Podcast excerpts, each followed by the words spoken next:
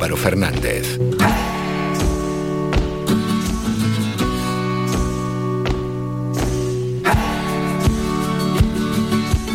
¿Qué tal? Muy buenos días y bienvenidos a las mañanas de FAICAN. Son las ocho y media, es martes 17 de mayo. Bienvenidos a este su programa. Reciban un saludo de todo el equipo que hace posible las mañanas de FAICAN. Estaremos aquí hasta las once y media. En breve presentamos el programa. Antes hablamos de la sextorsión. Sextorsión. Se está incrementando en Gran Canaria. ¿Qué es esto?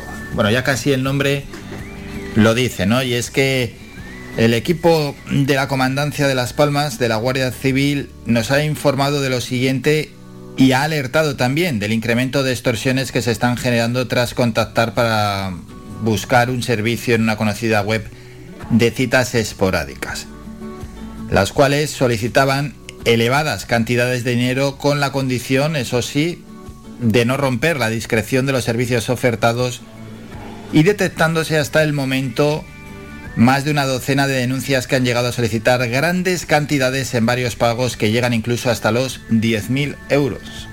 De momento 12, seguro que ya son más. Se han animado a denunciarlo, pero seguro que la extorsión ha llegado a muchísimas más personas y otros tantos de momento no se han animado. Al parecer, los usuarios realizan algún tipo de contacto vía telefónica con los estafadores que se esconden tras un anuncio normal en una página de citas esporádicas. Son anuncios falsos con fotos de chicas sugerentes que ofrecen sus servicios. Bueno, los encuentros lógicamente nunca llegan a producirse, para eso son anuncios falsos, y a partir de ahí Comienzan las extorsiones y amenazas, ya que se han apropiado previamente del número de teléfono y datos del contratante, el cual posteriormente empieza a recibir llamadas o mensajes, lo empiezan a extorsionar. ¿Y qué pasa? ¿Cuál es la extorsión? La extorsión es que romperían la discreción si no paga lo solicitado. Dice la Guardia Civil que este tipo de fraude hacía tiempo que no sucedía, pero desde hace unos meses ha vuelto a resurgir de manera preocupante. Así es la extorsión. Eh, empiezan a que si has hecho perder el tiempo a mis chicas, que si mis jefes están muy disgustados contigo, que si me tienes que pagar mil euros a través de Bizum. Unas veces solicitan ese dinero, otras veces a través de Bizum, a través de transferencias bancarias inmediatas.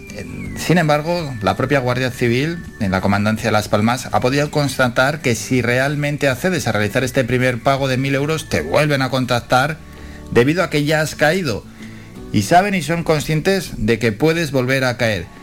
Son muy insistentes, sus amenazas parecen reales, pero solo sirven para causar miedo. Recuerda, asegura la Guardia Civil, no pagues bajo ningún concepto en esta sextorsión. Consejos que dan. Aunque pueda avergonzarte si eres víctima de este tipo de extorsión, denuncia siempre. Es muy importante que no pagues nada de lo que te solicitan bajo ningún concepto. Si eres usuario de este tipo de servicios, utiliza los medios para proteger tu identidad y la de tus datos. No publiques en redes sociales tus datos personales. Y ante la amenaza de saber sobre tu ubicación, no te preocupes, no pueden geolocalizarte por WhatsApp. Bueno, pues estos son los consejos de la Guardia Civil para esas personas que en nuestra isla, que ya son un número importante, están sufriendo sextorsión. Con esto hemos comenzado el programa. Vamos a presentar lo que tenemos para las próximas tres horas.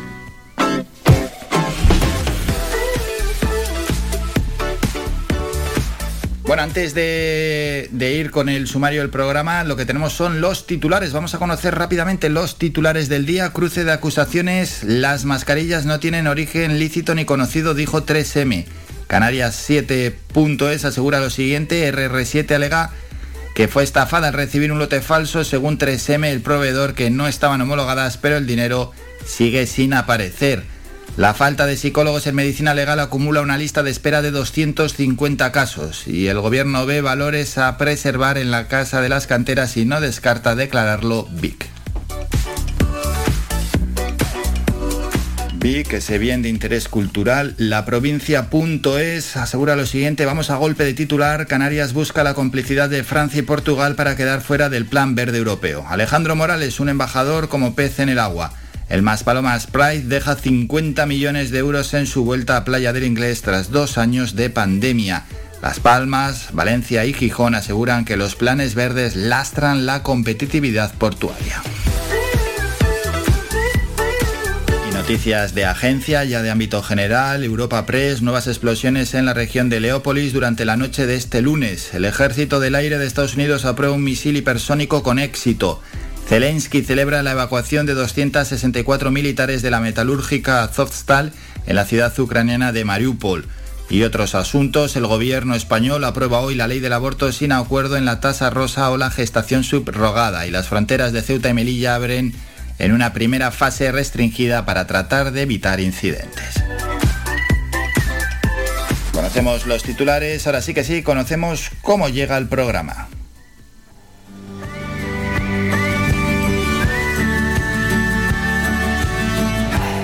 La primera hora es informativa. A las 9 y 5 vamos a hablar con el concejal de Juventud y Cultura en el Ayuntamiento de Telde, Juan Martel. Con él hay que hablar de bastantes asuntos y entre ellos de cómo se sigue preparando la celebración del Día de Canarias para final de este mes de mayo. De bueno, pues no solo el día 30, sino otros tantos días se van a organizar diferentes actividades.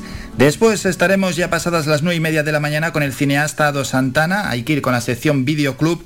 Hoy vamos a contar en nuestra sección audiovisual con Elena Espino. Ella es concejala de Cultura y Patrimonio Histórico en San Bartolomé de Tirajana y va a presentar la serie documental Entre los Barrancos de Gran Canaria.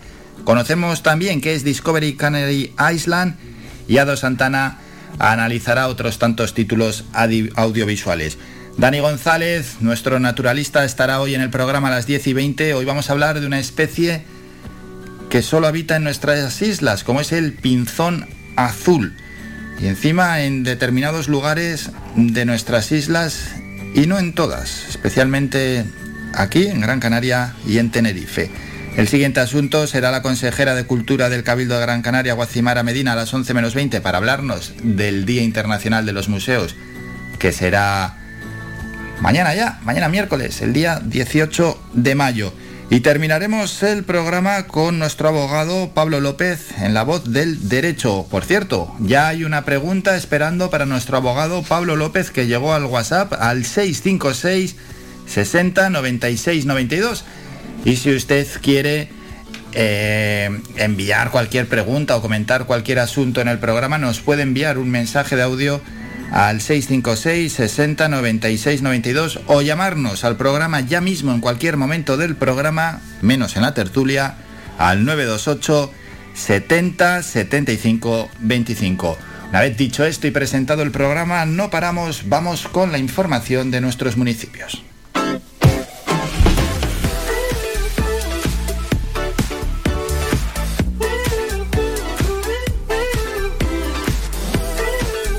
Municipio por municipio, vamos a la capital. El Ayuntamiento de Las Palmas de Gran Canaria ha retomado las actividades dirigidas a adultos mayores de 60 años tras la inactividad por la pandemia a través del programa de envejecimiento activo y saludable Nos Movemos.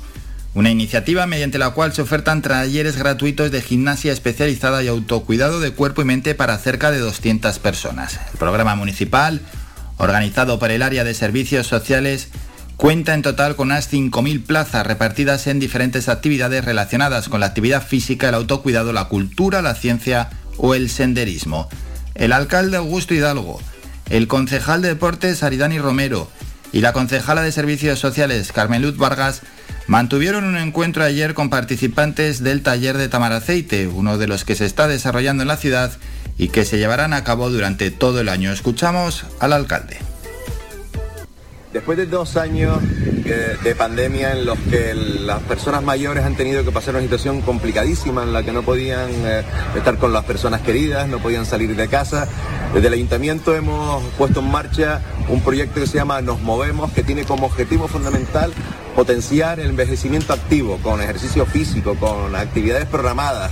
Un proyecto que va a llegar a unas 5.000 personas mayores de esta ciudad. Esta actividad, impartida por el Instituto Municipal de Deportes, tiene el objetivo de potenciar la movilidad y la condición física de los participantes, previniendo la pérdida de masa muscular y favoreciendo la autosuficiencia. Cambiamos ya de municipio. En Santa María de Guía, la Concejalía de Cultura continúa desarrollando el proyecto de fomento de la lectura con nuevos talleres familiares relacionados con este ámbito. En esta ocasión, con un nuevo taller de plantas encuentadas que se celebrará mañana miércoles a las 5 de la tarde en la Casa de la Cultura. Por otra parte, el Ayuntamiento de Guía ha organizado el primer concurso de talentos y mejores expedientes entre el alumnado de las Escuelas Artísticas Municipales Ciudad de Guía, un certamen presentado ayer en las casas consistoriales por el alcalde Pedro Rodríguez, acompañado de la concejala de Cultura, Sibise Sosa.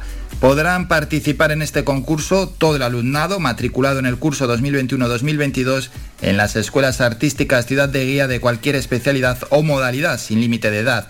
Habrá cinco categorías, clásica, moderna, popular, danza y teatro y un único premio para cada una de ellas que consistirá en 100 euros en material musical y una tablet.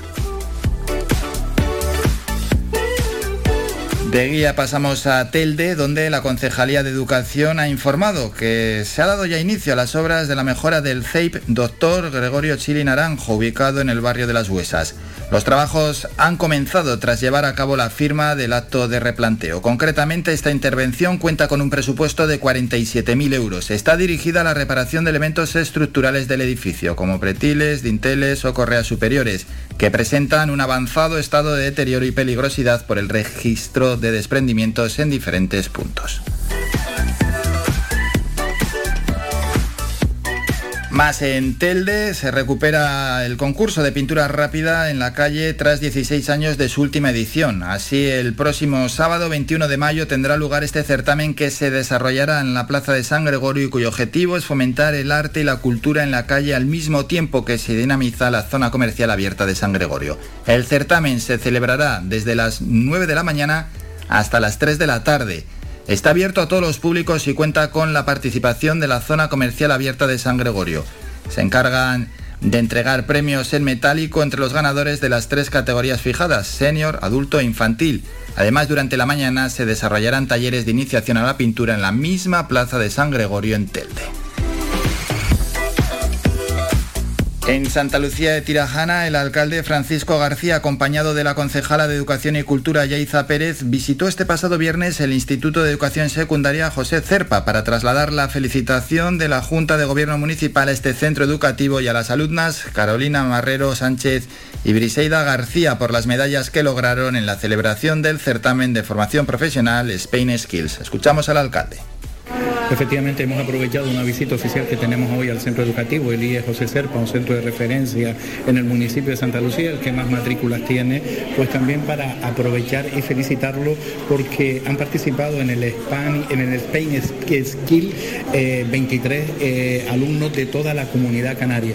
De este instituto, del IE José Serpa, fueron dos alumnas y las dos alumnas mm, trajeron premios. Las estudiantes santaluceñas lograron dos de las siete medallas que tuvieron alumnos de Canarias en este campeonato de ámbito estatal. De Santa Lucía pasamos a Mogán. Desde hace varios días el Ayuntamiento de Mogán acomete actuaciones de sellado e impermeabilizado en el vaso de la piscina de hidroterapia del complejo deportivo Valle de Mogán en el casco histórico.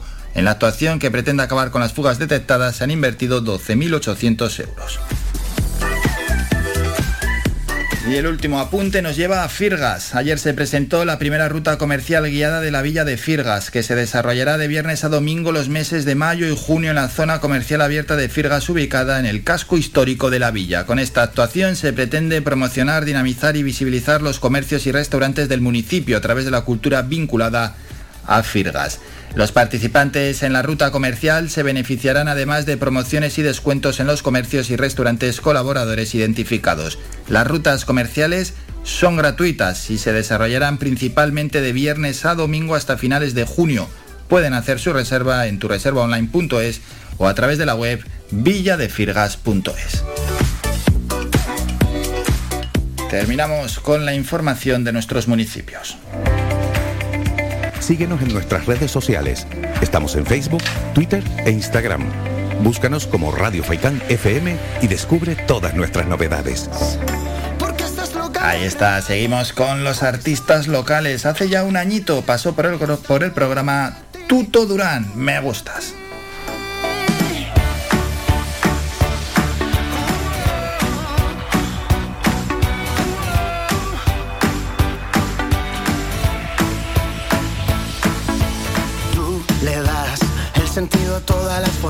Besar.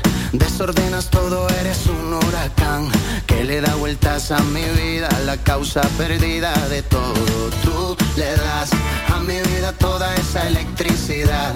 Un abrazo tuyo me vuelve a conectar, me vuelve a alumbrar la vida con esa sonrisa tan abierta.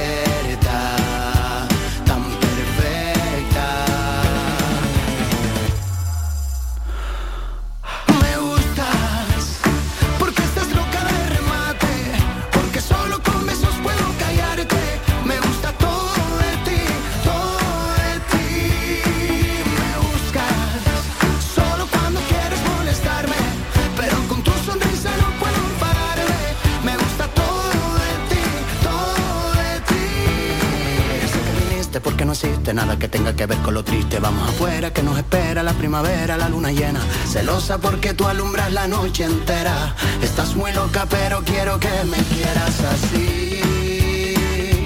De esa manera.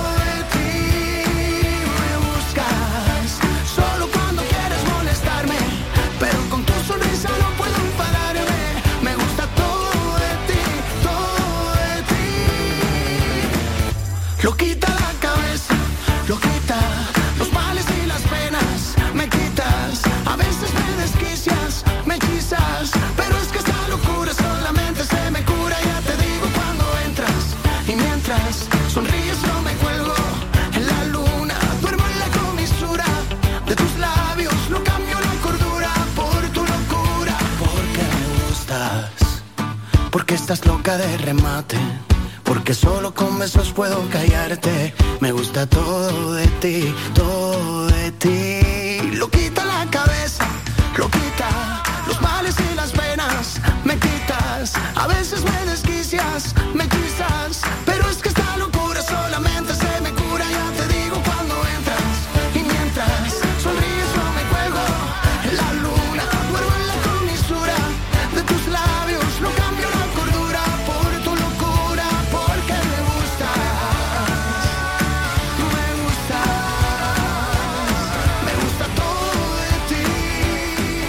Durán, me gusta. Con él nos vamos a publicidad a la vuelta. Repasamos las temperaturas para los próximos tres días. Después tenemos un apunte en Es Noticia, donde vamos a escuchar a Pilar Rubio y también a la consejera de Turismo Yaiza Castilla. Y luego el repaso a las portadas de los periódicos.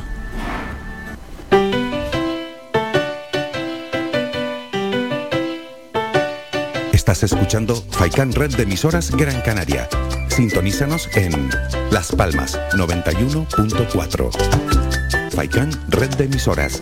Somos gente, somos radio.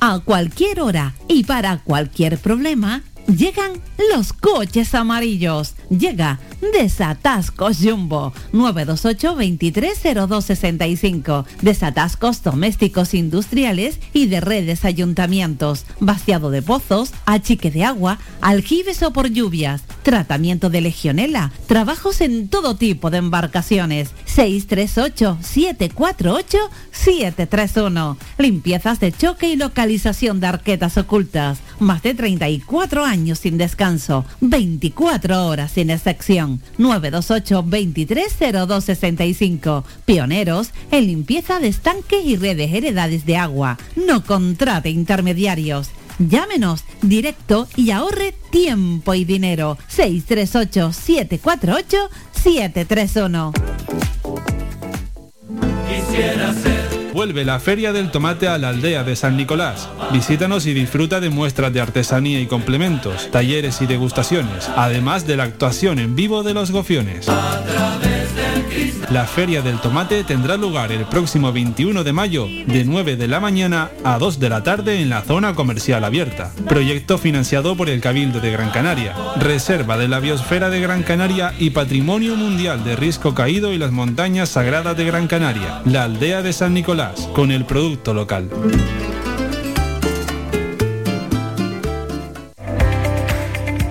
Síguenos en nuestras redes sociales. Estamos en Facebook, Twitter e Instagram. Búscanos como Radio Faicán FM y descubre todas nuestras novedades. Visita nuestra página web www.radiofaikan.com y descubre las últimas noticias, entrevistas y novedades de nuestros programas, así como volver a escuchar tus programas favoritos en repetición. www.radiofaikan.com Somos música. Somos información. Somos entretenimiento. Somos vida. Somos Radio Faikán. Somos gente. Somos radio.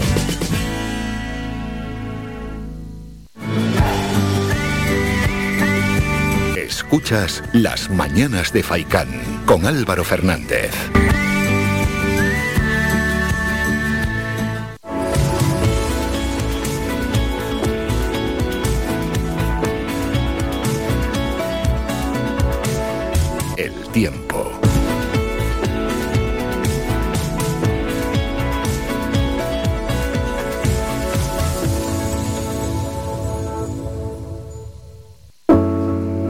Eso es, momento ya para repasar las temperaturas. Vamos a las Palmas de Gran Canaria. No te vayas, Iván, que eres el hombre del tiempo. Que, ¿Cómo estaba la cosa esta mañana?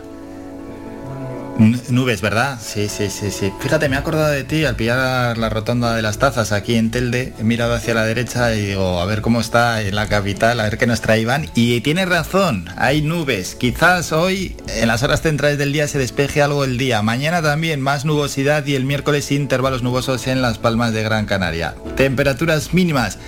18 grados máximas, 23, 24 grados, viento de procedencia norte con esas rachas de 30-40 kilómetros hora. En Telde el cielo está bastante más despejado para estos tres próximos días con unas mínimas de 17, máximas de 25. Vamos al este y sureste de nuestra isla, también cielos poco nubosos, rachas de viento de norte y noreste, 40-50 kilómetros hora, cielos despejados, hemos dicho mínimas de 16-17 grados, las máximas en 26-27. En el sur de nuestra isla también poca nubosidad, esas mínimas 18-19 grados y las máximas 28-29 grados. En la zona oeste tenemos también poca nubosidad con unas temperaturas mínimas de 17 grados y las temperaturas máximas se van a situar en los 27 grados. Y terminamos en la cumbre de Gran Canaria. Lo que tenemos para los próximos tres días también son cielos prácticamente despejados con unas temperaturas mínimas de 13 grados y las máximas en la cumbre oscilarán entre los 22 y los 24 grados.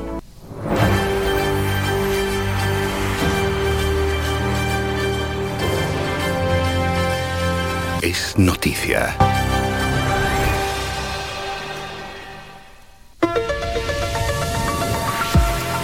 Y es noticia que Rakuten TV ha iniciado el rodaje de su próxima producción original. Se llama Discovery Canary Island. Es un reality de aventuras. Está liderado por Pilar Rubio como presentadora y que en su primera edición recorrerá las Islas Canarias. El programa va a descubrir, bueno, los mitos más increíbles e insólitos del archipiélago. Lo van a hacer a través de una inversión de sus concursantes en la cultura y en las tradiciones locales. Es un Aseguran desde la organización un viaje de descubrimiento plagado de pruebas, enigmas y rutas por territorios maravillosos que mostrarán a concursantes y espectadores la leyenda de Canarias. Vamos a escuchar en cualquier caso a la propia Pilar Rubio. Van a poder disfrutar de las Islas Canarias, de todas ellas, conocer su historia, sus tradiciones, su cultura, la gastronomía y todo ello envuelto en un ambiente de aventuras. Pilar Rubio, por un lado, Yaiza Castilla, consejera regional de Turismo, Comercio e Industria, dice lo siguiente sobre Discovery Canary Island hablando en cifras de que podemos llegar como mínimo a 90 millones de hogares. Para ello, en este proyecto contaremos con la colaboración de ocho influencers de distintos países emisores de nacionalidades diferentes para que también lo trasladen la cultura, la tradición, la gastronomía, nuestros paisajes a los países emisores de nuestros turistas y también con la conducción en todo este programa, la dirección de Pilar Rubio. Bueno, ya iremos hablando más de ello, no nos vamos a alargar mucho en el tema, pero eh, a grosso modo, mm, el escenario son nuestras islas, va a ser el marco de unas pruebas de fuerza, de ingenio, de destreza, en una, se supone, dinámica carrera que va a recorrer las islas en seis episodios. Apunten, Discovery Canary Island. Y dicho esto, ya estaremos bastante. Por cierto, luego vamos a hablar con Ado Santana sobre este asunto en la sección Videoclub. Nos vamos al repaso de las portadas de los periódicos. ABC, en la foto de portada, dos años después, se reabren las fronteras de Ceuta y Melilla tras el giro de Sánchez. El gobierno mantiene su plan de acercamiento a Marruecos pese a las dudas sobre quién metió a Pegasus en el móvil del presidente. La foto es para esa frontera, el titular es la CE baja sus previsiones y deja a España a la cola de la recuperación. Bueno, vámonos a El Mundo en la foto de portada, último adiós en el Álamo de Mariupol, una foto espectacular en la que se ve a un soldado y luz que entra por un agujero. ¿Qué más asuntos tenemos? Dos voces clave de Europa alertan sobre el equilibrio de las cuentas públicas. Christian Lindner, ministro alemán de Finanzas, dice la Unión Europea tiene que reactivar las reglas de déficit lo antes posible. Pablo Gentiloni es el comisario de Economía de la Unión. Hay que evaluar con España la sostenibilidad de sus pensiones. En la razón, bueno, Pedro Sánchez sacándose un selfie con un simpatizante. Sánchez copia el plasma de Rajoy y lleva cinco meses sin ruedas de prensa. Suecia también llama a las puertas de la OTAN y pone fin a su tradicional neutralidad. En el país siguen los audios. Ayer era Cospedal, esta vez es Esperanza Aguirre. Aguirre Villarejo. La clave es que no pidas diligencias. Eh, la expresidenta de Madrid recurrió al comisario para archivar la causa contra ella. La política fue imputada por ir y golpear la moto de un agente en la Gran Vía. Periódicos más cercanos, Canarias 7, El Castillo del Romeral, plató de cine, el actor norteamericano, norteamericano Isabel Peña, habitual de las producciones de Hollywood, protagonizó ayer el rodaje de la serie Jack Ryan en El Castillo del Romeral.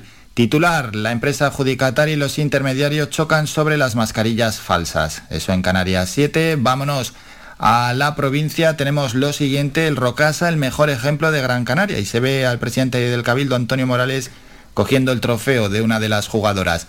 Torres busca apoyo para sortear las tasas del Plan Verde de la Unión Europea. Canarias acude a las regiones a la reunión de regiones ultraperiféricas en Martinica con el reto de convencer a Francia y Portugal.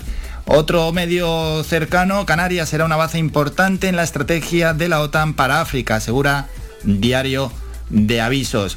Y vamos a terminar con los deportivos. Marca, sí, último acuerdo para convertir el madridista en Mbappé, que ocupa la foto de portada. En el diario AS también, primero París, luego Mbappé, el delantero francés, tiene previsto anunciar su adiós al PSG la próxima semana.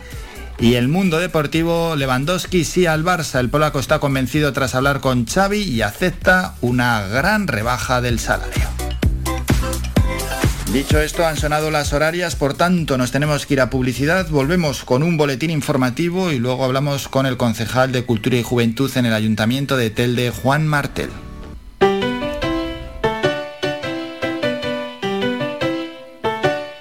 Estás escuchando Faikan Red de emisoras Gran Canaria.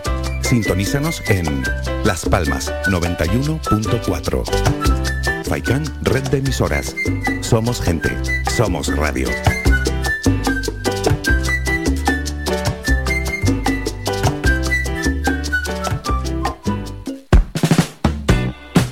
¿Sabías que un 80% de las personas buscan en Internet antes de comprar? La página web es la cara más visible de cualquier empresa ¿Aún no tienes? ¿Tienes pero quieres renovarla? No te equivoques. Pon tu proyecto en manos de profesionales y destaca sobre la competencia. En Canary Bytes diseñamos todo tipo de páginas web y aumentamos la visibilidad de tu negocio. Contáctenos en el teléfono 681 071 076 o visite nuestra página web canarybytes.com.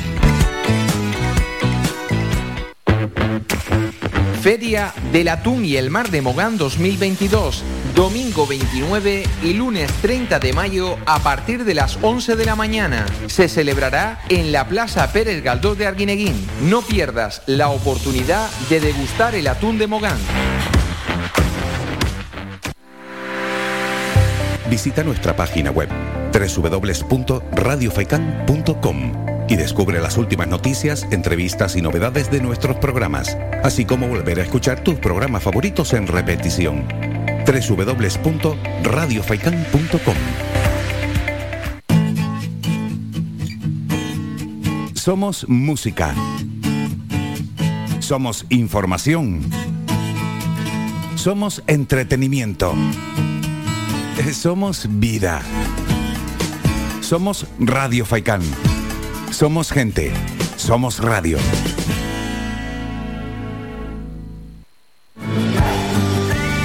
Somos la mejor información, música y entretenimiento. Las mañanas de Faikán.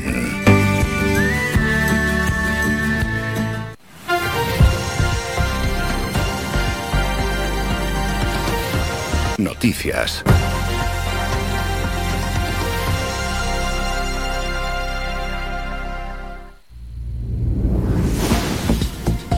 Vamos ya con el boletín informativo de las 9 de la mañana y las noticias más cercanas. El Ayuntamiento de Las Palmas de Gran Canaria ha retomado las actividades dirigidas a adultos mayores de 60 años tras la inactividad por la pandemia a través del programa de envejecimiento activo y saludable Nos Movemos.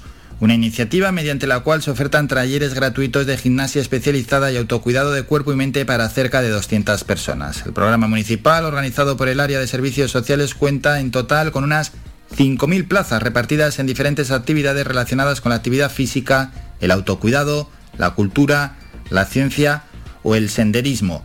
El alcalde Augusto Hidalgo, el concejal de deportes Aridani Romero y la concejala de servicios sociales Carmen Luz Vargas mantuvieron un encuentro con participantes del taller de Tamaraceite, uno de los que se está desarrollando en la ciudad y que se va a llevar a cabo durante todo el año. Escuchamos al alcalde. Después de dos años eh, de pandemia en los que las personas mayores han tenido que pasar una situación complicadísima en la que no podían eh, estar con las personas queridas, no podían salir de casa, desde el ayuntamiento hemos puesto en marcha un proyecto que se llama Nos Movemos, que tiene como objetivo fundamental potenciar el envejecimiento activo con ejercicio físico, con actividades programadas. Un proyecto que va a llegar a unas 5.000 personas mayores de esta ciudad. Esta actividad impartida por el Instituto Municipal de Deportes tiene el objetivo de potenciar la movilidad y la condición física de los participantes, previniendo la pérdida de masa muscular y favoreciendo la autosuficiencia. Pasamos ahora a Mogán. Desde hace varios días el ayuntamiento acomete actuaciones de sellado e impermeabilización en el vaso de la piscina de hidroterapia del complejo deportivo Valle de Mogán en el casco histórico. En la actuación que pretende acabar con las fugas detectadas han invertido 12.800 euros. Y la Asociación de Vecinos El Valle de Puerto Rico, con la colaboración del Ayuntamiento de Mogán, organiza del 19 al 24 de mayo las fiestas en honor a María Auxiliadora en el barrio de Motor Grande.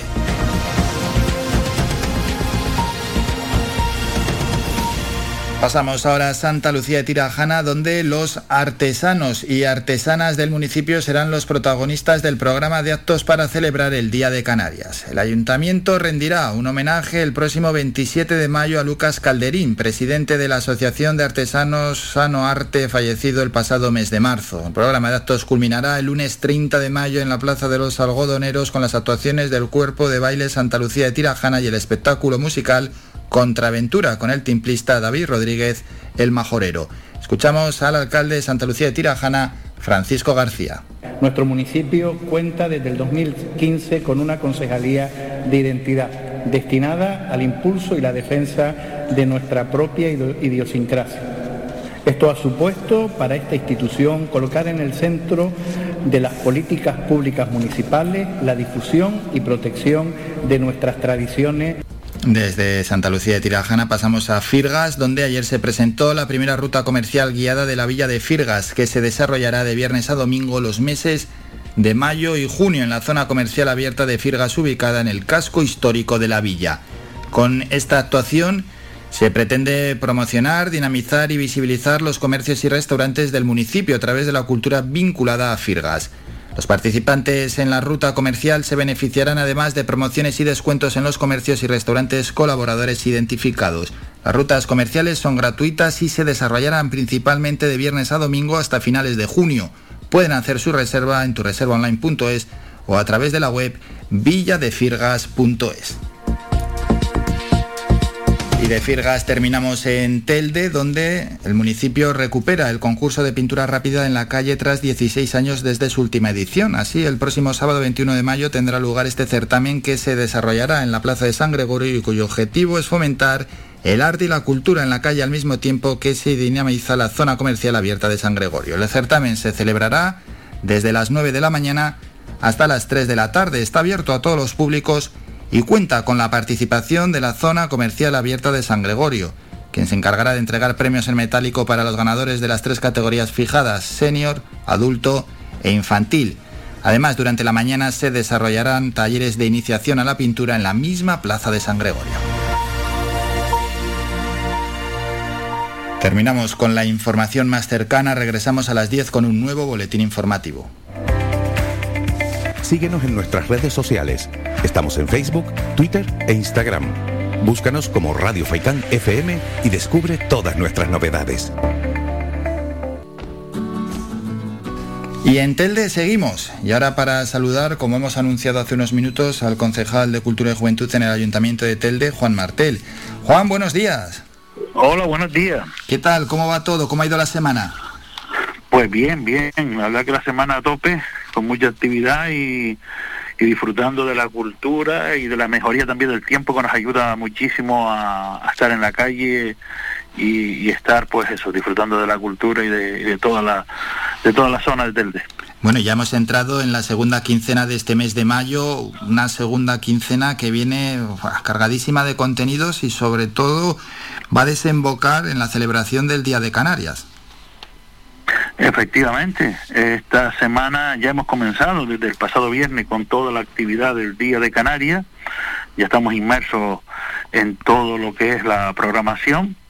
Y de hecho pues hoy tenemos, eh, ya estamos preparando la, exposición de, de, Luis Morera que llegó ayer de La Palma, el próximo jueves pues a partir de las 20-30 horas lo tendremos en la Casa Condal, donde se va a inaugurar a esa hora la exposición artística y donde él también pues va a aprovechar para ofrecernos en el patio de la Casa Condal pues un pequeño, eh, algunas canciones de, de, su trayectoria musical, no solo ya artística como pintor, sino también como eh, cantante y bueno, todo lo que ha sido para Canarias, eh, la voz de Luis Morera, contaburiente y todo lo que ha hecho ya por, por nuestra cultura. Y mañana, mañana miércoles, pues tenemos el acto que organizamos conjuntamente con la FEDA, que es un documental que se estrena aquí en Telde y va sobre el cuchillo canario, donde va a estar presentes pues también los artesanos del cuchillo, donde en un estudio pues parece ser que Telde es uno de los municipios cunas de esta tradición de más de 200 años de historia y que bueno va a estar pues a partir de ya digo de las 8 eh, perdón, de las 7 de la tarde eh, en la Casa Condal también, en el patio, y bueno, se proyectará este documental, este, este trabajo realizado por la FEDA, y luego, pues bueno, participarán los artesanos del Piñillo Canario con el público, con los técnicos de la FEDA, y iremos pues a, hacer un intercambio ahí de, de, preguntas, de, de cuestiones que quieran saber sobre el cuchillo canario. Y luego, pues bueno, ya nos vamos al, al el jueves, ya dijimos que teníamos la, la, actividad de, de, la exposición y el viernes pues tendremos en la hay que decir también que ya estamos eh, recorriendo los colegios de la ciudad tanto la banda municipal de música como eh, el teatrillo el ¿qué tal se está dando Juan? Pues la verdad que ayer fue el estreno en Ginamar, en el, Colegio Público Hilda Sudán, y ha sido pues todo un acierto y sobre todo eh, llegar con el folclore, con el teatro, con nuestras tradiciones a los colegios, a los más pequeños, y hoy pues estarán en el Francisco Tarajano, eh, también con este teatrillo que realiza los, los monitores y las monitoras de la, de la Escuela Municipal de Folclore y que, ya digo, nosotros estamos la verdad, muy contentos del resultado y sobre todo de lo que supone pues llevar eh, en este caso la, la, cultura a los más pequeños, la cultura tradicional canaria. Y luego continuaremos, pues el, el viernes tenemos un concierto en la Plaza de San Juan con Vocal 7, eh, será a partir de las 20-30 horas, y el sábado pues tendremos un encuentro folclórico donde participará pues la agrupación folclórica Arnao, la agrupación folclórica eh, eh, Arnao, perdón, y también la agrupación folclórica Sendro, con los cuerpos de baile de Salitre del Faicán y Tanaima de Ginamar. Este será este próximo sábado. Y el domingo pues hay una actividad infantil a partir de las 12 de la mañana también en la propia Plaza de San Juan. O sea que yo creo que vamos a estar una semana bastante cargada de actividad, además de toda la actividad que está desarrollando en las bibliotecas municipales, tanto con los talleres de escritura, los clubes de lectura y hoy pues se reanuda ese curso a partir de las diez y media de la mañana del taller de escritura con eh, Santiago Gil, el periodista y escritor, que bueno, que ha cosechado tanto éxito en este curso que estará durante todo este mes de mayo y el mes de junio en la biblioteca Saulo Torón. Que bueno, pues está esta semana como siempre cargadísima de contenido. Más cosas que quería preguntarte, Juan, porque ya se están ultimando las obras de rehabilitación, ¿no? De la sede de la Escuela Municipal de Música y bueno, y la Casa Condal. Sí, estamos esta semana lo hemos visitado, prácticamente ya la Casa Condal está finalizada, de hecho ya mañana vamos a hacer el primer acto en, en, una parte de la Casa Condal. Queda un pequeño detalle, sobre todo de accesibilidad, que es la, la instalación de, de, un ascensor para subir a la, a la, segunda planta. Pero bueno, que ya está instalado, ya están los técnicos trabajando y que yo creo que es muy probable que entre hoy y mañana ya quede finalizada totalmente la obra. La escuela de música va un poquito más eh, lento porque hemos hecho el esfuerzo para estar, para terminar antes de comenzar los días de Canarias, la Casa Condal, que la vamos a utilizar también como sede de toda la actividad cultural de, relacionada con el Día de Canarias. Ahí vamos a tener pues mañana la actividad de la FEDA, del Cuchillo Canario, el jueves pues lo que hablamos antes de Luis Morera y su exposición y su pequeño concierto, y así vamos a continuar durante todos los días de Canarias. Esta exposición estará abierta durante todos los días hasta el 4 de junio y otras actividades que se van a desarrollar en la misma. Pero ya digo, estamos muy contentos por la ejecución de las obras, de cómo está quedando también, que es fundamental. Hemos recuperado dos edificios emblemáticos del casco histórico de la ciudad, mm, algunas que tienen, pues son casas del siglo XVIII, casas que son que están protegidas y que son un valor histórico importante para la ciudad y además dedicadas ahora a la cultura, eh, a la cultura, tanto la Escuela Municipal de Música eh, danza y teatro, como a la Escuela Municipal de Folclore y al Profuturo Museo Etnográfico de la ciudad de Telde. Claro, ahí está, esa, esa rehabilitación y encima se les da un uso. Claro, claro, es, es, un es mantener lo que nuestro patrimonio y por otra parte tener al uso de muchísimas personas que van a estar desarrollando ahí su actividad cultural y que estará abierta pues a todos los artistas de nuestra tierra para que para que la use. Hmm. Juan, ¿y algo más que te gustaría añadir, trasladarle también a los oyentes? Bueno, pues que estamos a tope con toda la actividad del Día de Canarias, que por supuesto la pueden seguir a través de, la, de todo el de Cultura, tanto en las redes sociales como la propia página, y que la próxima semana pues será una semana bastante de muchísima actividad. Ya desde el lunes comenzamos con el, la, a partir del día 23 con las jornadas de anotaciones sobre el folclore canario que será a cargo de Manolo Pereira. Manolo Pereira hay que decir que es el premio Canarias este año 2022 a la cultura popular, que recibirá este premio por parte del gobierno de Canarias el día 29 de, perdón, el día 30 de mayo, pero nosotros tenemos la suerte de que ya lo vamos a tener aquí el día 23 en Telde. El 24 y 25, pues vamos a tener una jornada sobre vestimenta y baile tradicional de Fuerteventura con Ayla Rodríguez. Eh, será el martes a las 18.30 y miércoles a las 19 horas en la ermita de San Pedro. Para los que no conocen a Ayla Rodríguez, decirles que es pues la hija de Domingo el Colorado, el timplista, y que bueno, está haciendo un trabajo extraordinario con la recuperación de la de la actividad de la, de la vestimenta tradicional.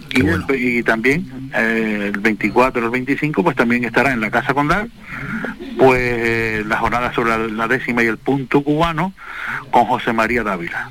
Por tanto, y luego, ya la clausura el jueves, pues que no podemos perderla, porque además tendré de tener a Aila Rodríguez, tendremos a Geray Rodríguez. Yo creo que ya con eso pues rematamos la jornada de una manera bastante eh, de bastante calidad y sobre todo con, con, un monstruo de la, de la, del punto cubano y de la décima como es Geray Rodríguez y seguro que alguna sorpresa más que nos va a traer este hombre aquí a la ciudad de Telde. Pues qué bueno, ¿cómo se presenta esta programación cultural para la segunda quincena del mes de mayo, enfocado todo ya desde este pasado día 13 en el Día de Canarias y todo aquel que quiera recibir más información, ya lo sabe, siempre en teldecultura.org o en las redes sociales de Telde Cultura. Y ya que han salido varios nombres, vamos a anunciar nosotros mañana a las 10 y 20. Hablaremos del documental del Cuchillo Canario. Vamos a hacerlo con Macarena Murci, quien es técnica de la FEDAC. Y el jueves Luis Morera estará aquí en el programa a las 10 menos cuarto. Y nos vamos a quedar con una canción de Taburiente, La Caldera, así escuchamos a Luis Morera. Juan, nos despedimos y nos citamos ya para la semana que viene. Como siempre, gracias por estos minutos. Feliz semana. Feliz semana. Visita nuestra página web www.radiofaikan.com y descubre las últimas noticias, entrevistas y novedades de nuestros programas, así como volver a escuchar tus programas favoritos en repetición. www.radiofaikan.com Vamos a escuchar La Caldera. A Taburiente, a Luis Morera, estará el jueves a las 10 menos cuarto aquí en el programa.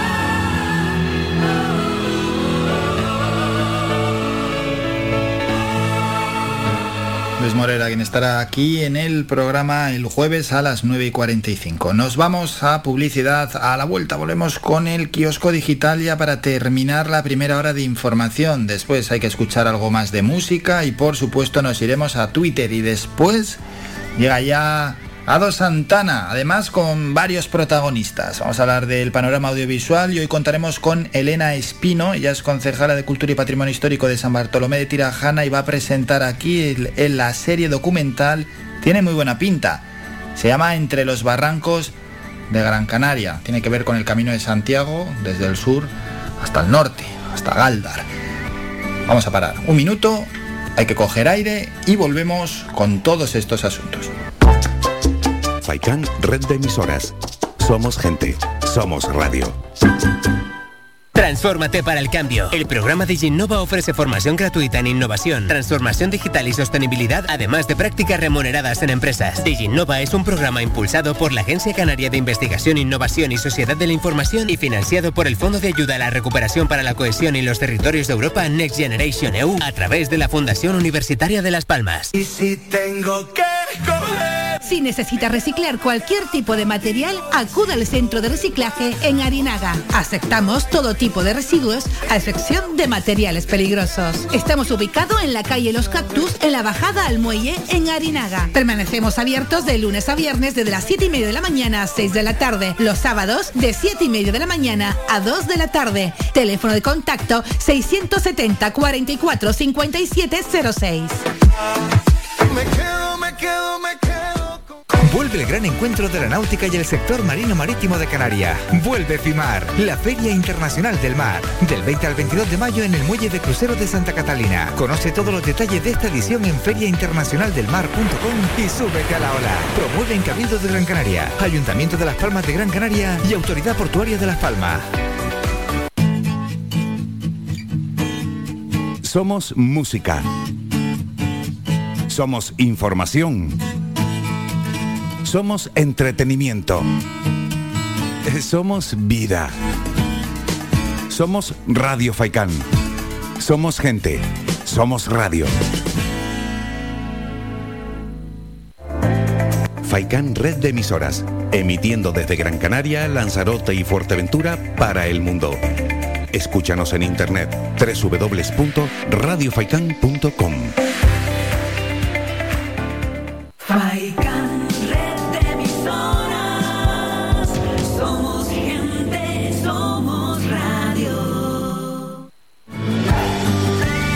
Somos la mejor información, música y entretenimiento. Las mañanas de Faikán.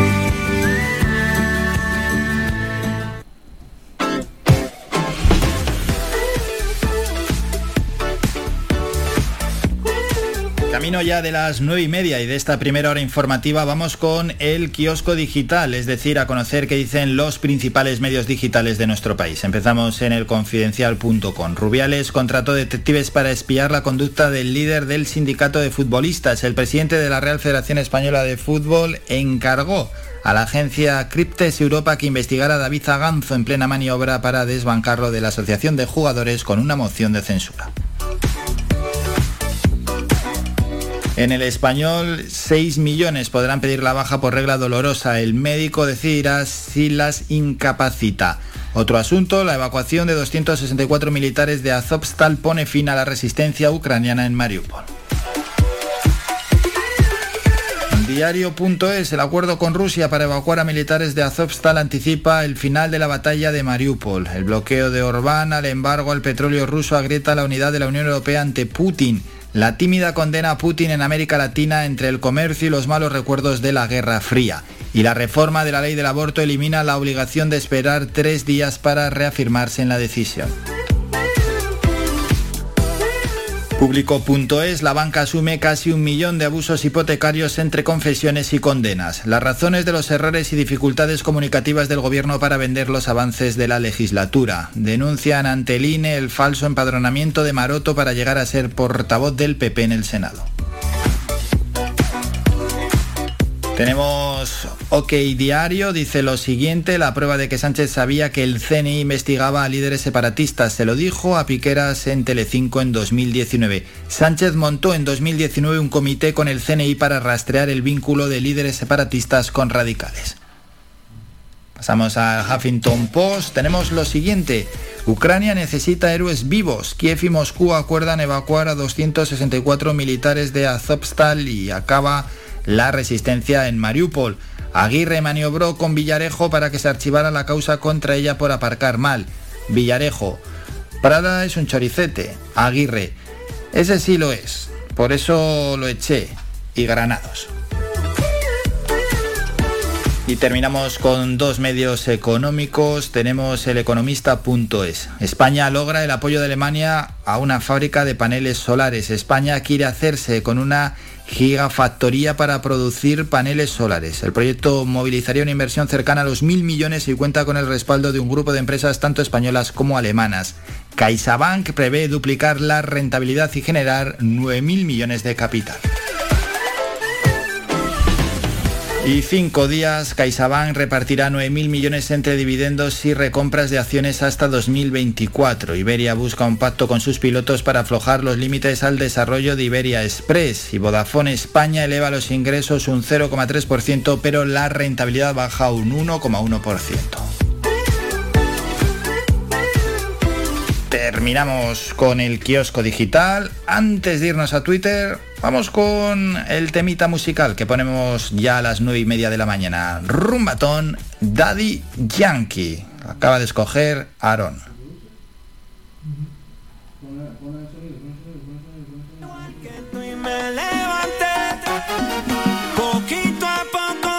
a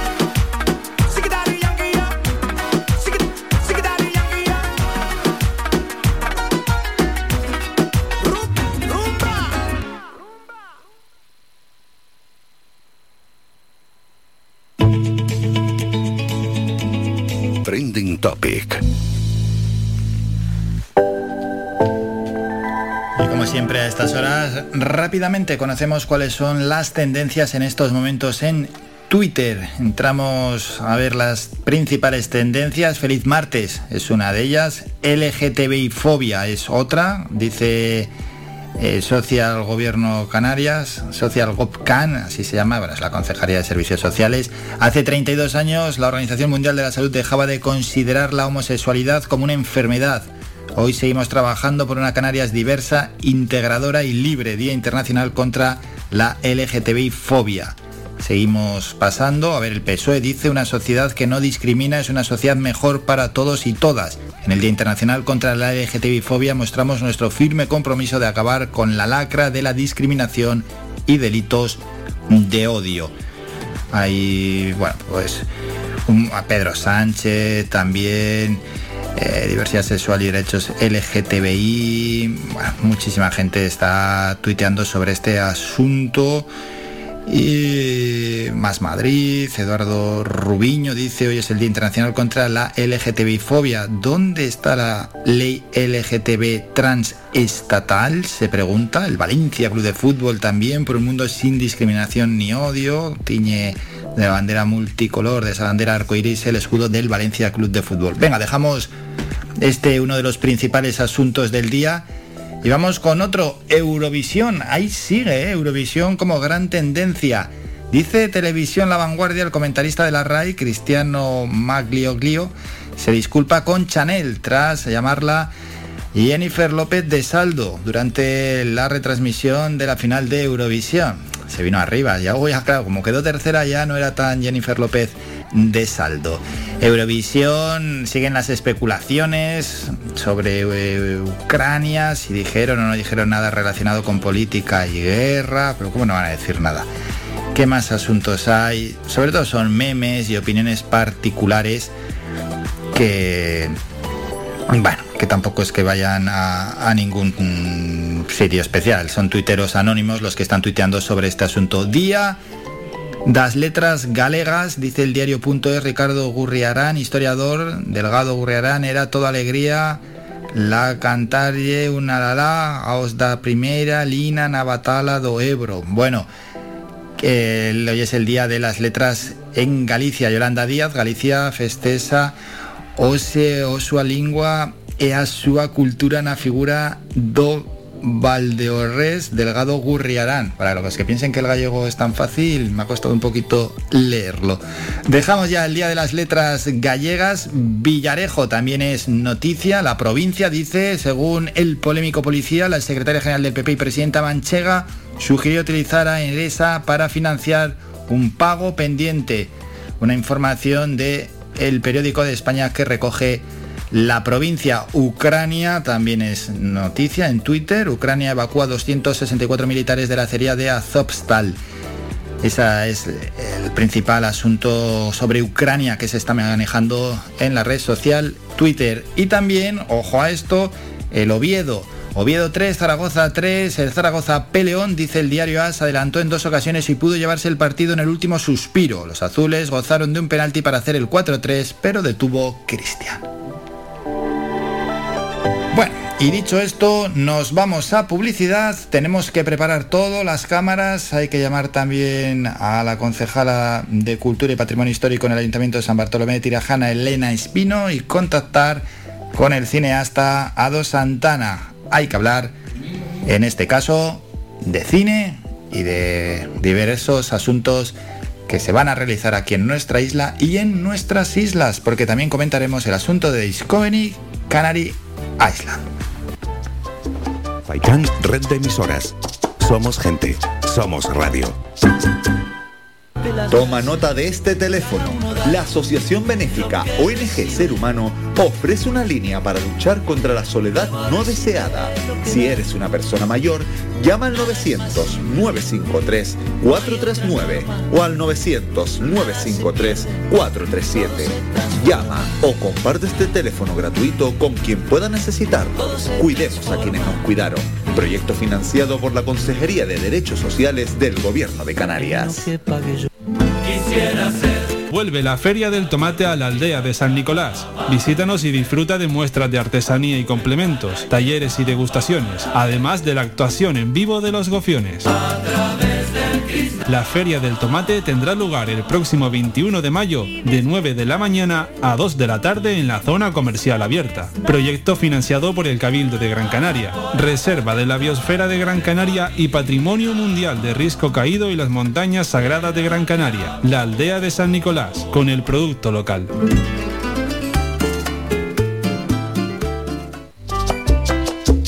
Puedes escuchar Faikan Red de emisoras en las siguientes frecuencias. La Aldea 105.9, Agaete 99.9, Galdar 106.5. Terror 96.7, Telde 99.4, San Mateo 103.4, Tunte 100.4, Mogán 104.2, Artenara 95.2, Las Palmas 91.4, Maspalomas 94.5, Arrecife 91.6, Puerto del Rosario 102.0, además de nuestra página web www.radiofaikan.com y app oficial. Faikan, red de emisoras.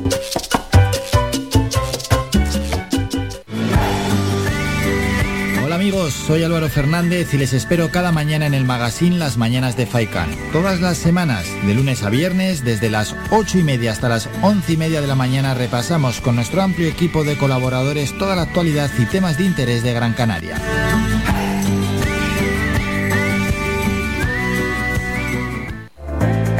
Faikan Red de Emisoras, emitiendo desde Gran Canaria, Lanzarote y Fuerteventura para el mundo.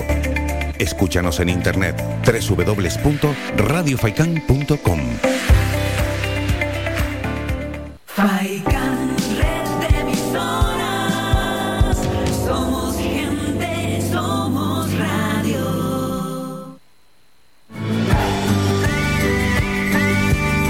Escuchas Las Mañanas de Faicán con Álvaro Fernández.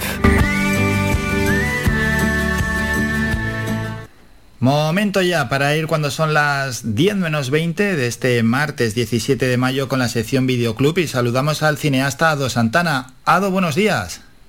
Buenos días, ¿cómo estamos? Bien, ¿cómo ha ido la semana, Ado? Pues la verdad que muy bien, no me puedo quejar. Sí, como siempre, trabajando a tope, no tengo vida, así que no puedo llorar nada. Bueno, eres un, un privilegiado a pesar del estrés y el ajetreo que, que estés sin parar. Y Ado, vamos a ir ya directamente, eh, luego seguimos hablando de más asuntos audiovisuales que tienen que ver con nuestra isla y con Canarias en general, con un caso muy concreto y es que vamos a avanzar y a presentar con Elena Espino, la concejala de Cultura y Patrimonio Histórico de San Bartolomé de Tirajana, entre los barrancos de Gran Canaria. Es un paseo por la ruta jacobea que se va a presentar hoy a las 7 de la tarde, esta serie documental en el Centro Cultural Más Palomas. Elena, buenos días. Buenos días. ¿Qué tal? Toca presentar entre los barrancos de Gran Canaria. Sí, efectivamente, es una miniserie documental de cinco capítulos, en el que cada capítulo pues eh, dura 11 minutos. Todo está narrado en primera persona, con cámara en mano, y bueno, la, la serie transcurre en un tiempo de cinco días, en las que, bueno, de estas dos chicas, concretamente eh, Beatriz del Corte, que es periodista, eh, artesana, activista social, y Sara Domínguez de León, que es psicóloga, dramaturga y cineasta, pues ellas dos son las que realmente han realizado este, este trabajo. Y bueno, lo que cuenta es el recorrido de una peregrina que realiza la ruta jacobea de aquí, de Gran Canaria, pues partiendo desde el faro de Maspaloma hasta llegar a la iglesia de, de Galdar. Lo que enriquece este trabajo es, es la parte, digamos, sociológica, porque eh, a medida que van adentrándose en, entre esos barrancos donde hay un paisaje de contrastes, eh, ellas se encuentran con, con personas pues relevantes del, de aquí, de, concretamente no solo de nuestro municipio, sino también de, de Galdar y también de Tejeda, pero principalmente se centra muchísimo en San Bartolomé de Tirajana. Pues personas tan relevantes como el antiguo barbero de Tunte, que ya es una persona mayor, pero que es, eh, tiene la barbería totalmente eh, con elementos antiguos, tal cual estaba en, en el siglo pasado. Eh, pues con agricultores, con pastores, que tú sabes que además son profesiones que ya pues cada vez van quedando menos, porque eh, de generación en generación, pues bueno, por las dificultades que, que, atraviesa el sector, pues hacen que vayan desapareciendo. Pues aquí se le da esa visibilidad.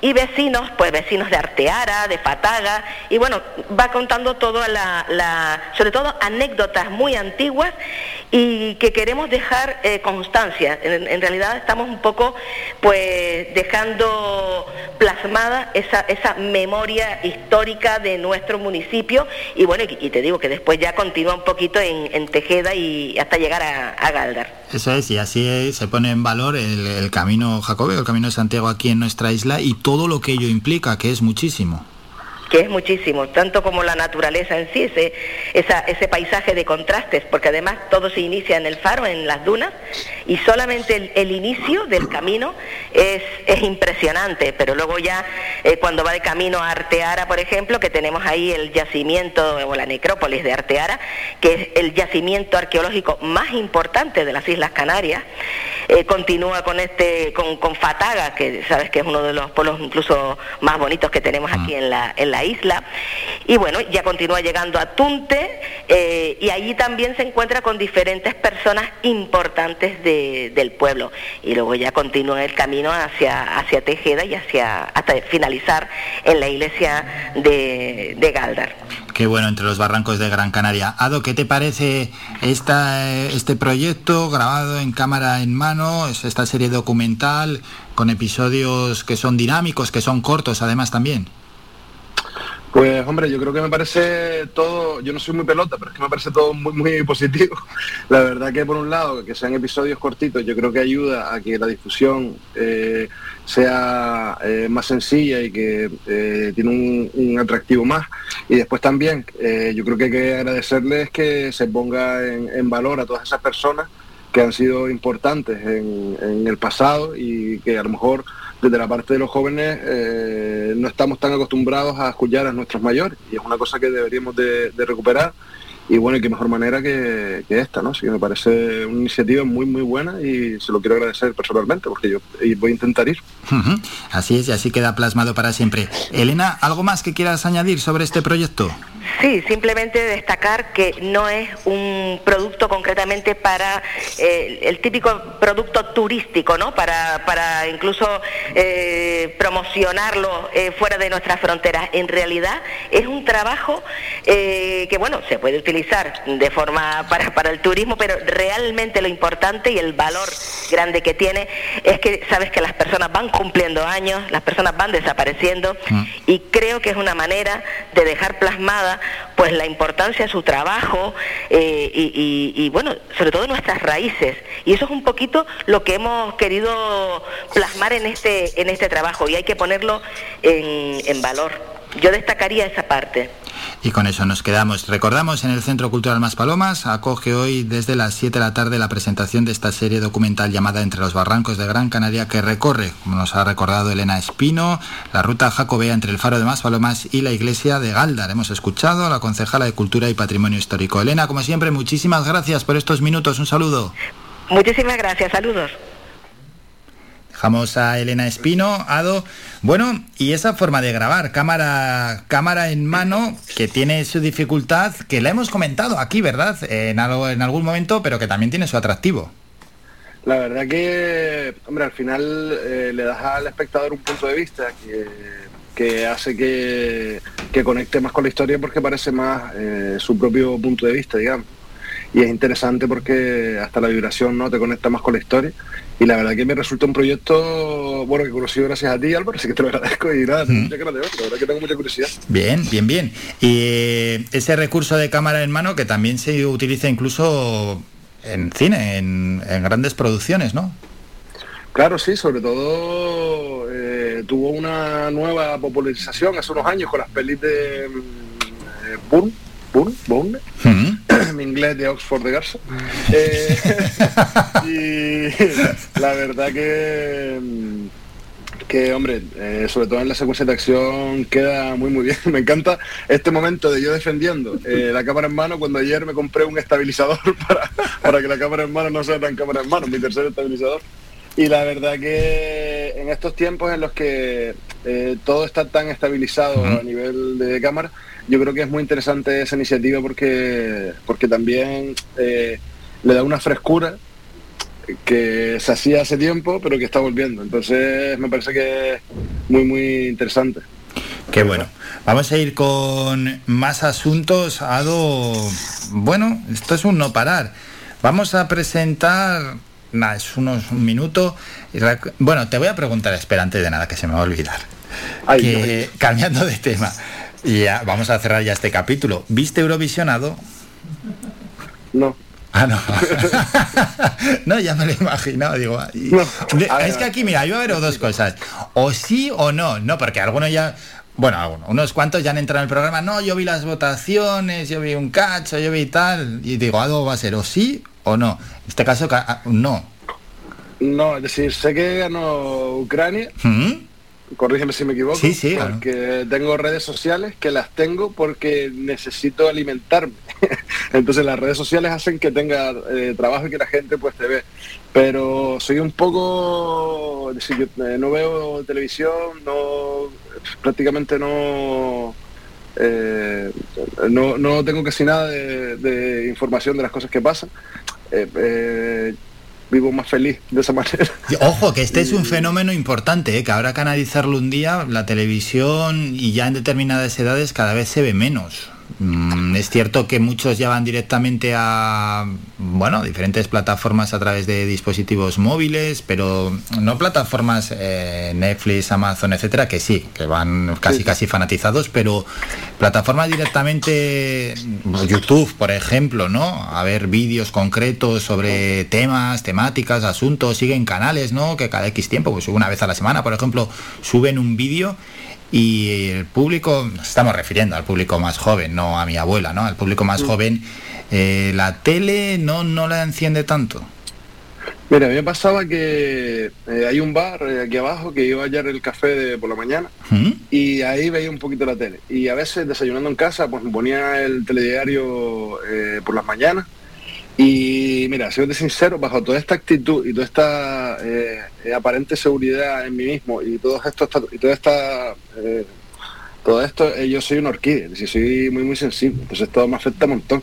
Entonces prefiero prefiero no verlo, es decir, cada cierto tiempo sí que uno intenta ver noticias para saber un poco qué pasa, pero sí que, mm, como también mucha información, sin entrar en la conspiranoia, eh, muchas veces está eh, eh, ligeramente manipulada. Me encanta lo de decirlo de la conspiranoia primero y después eso, porque parece que sí.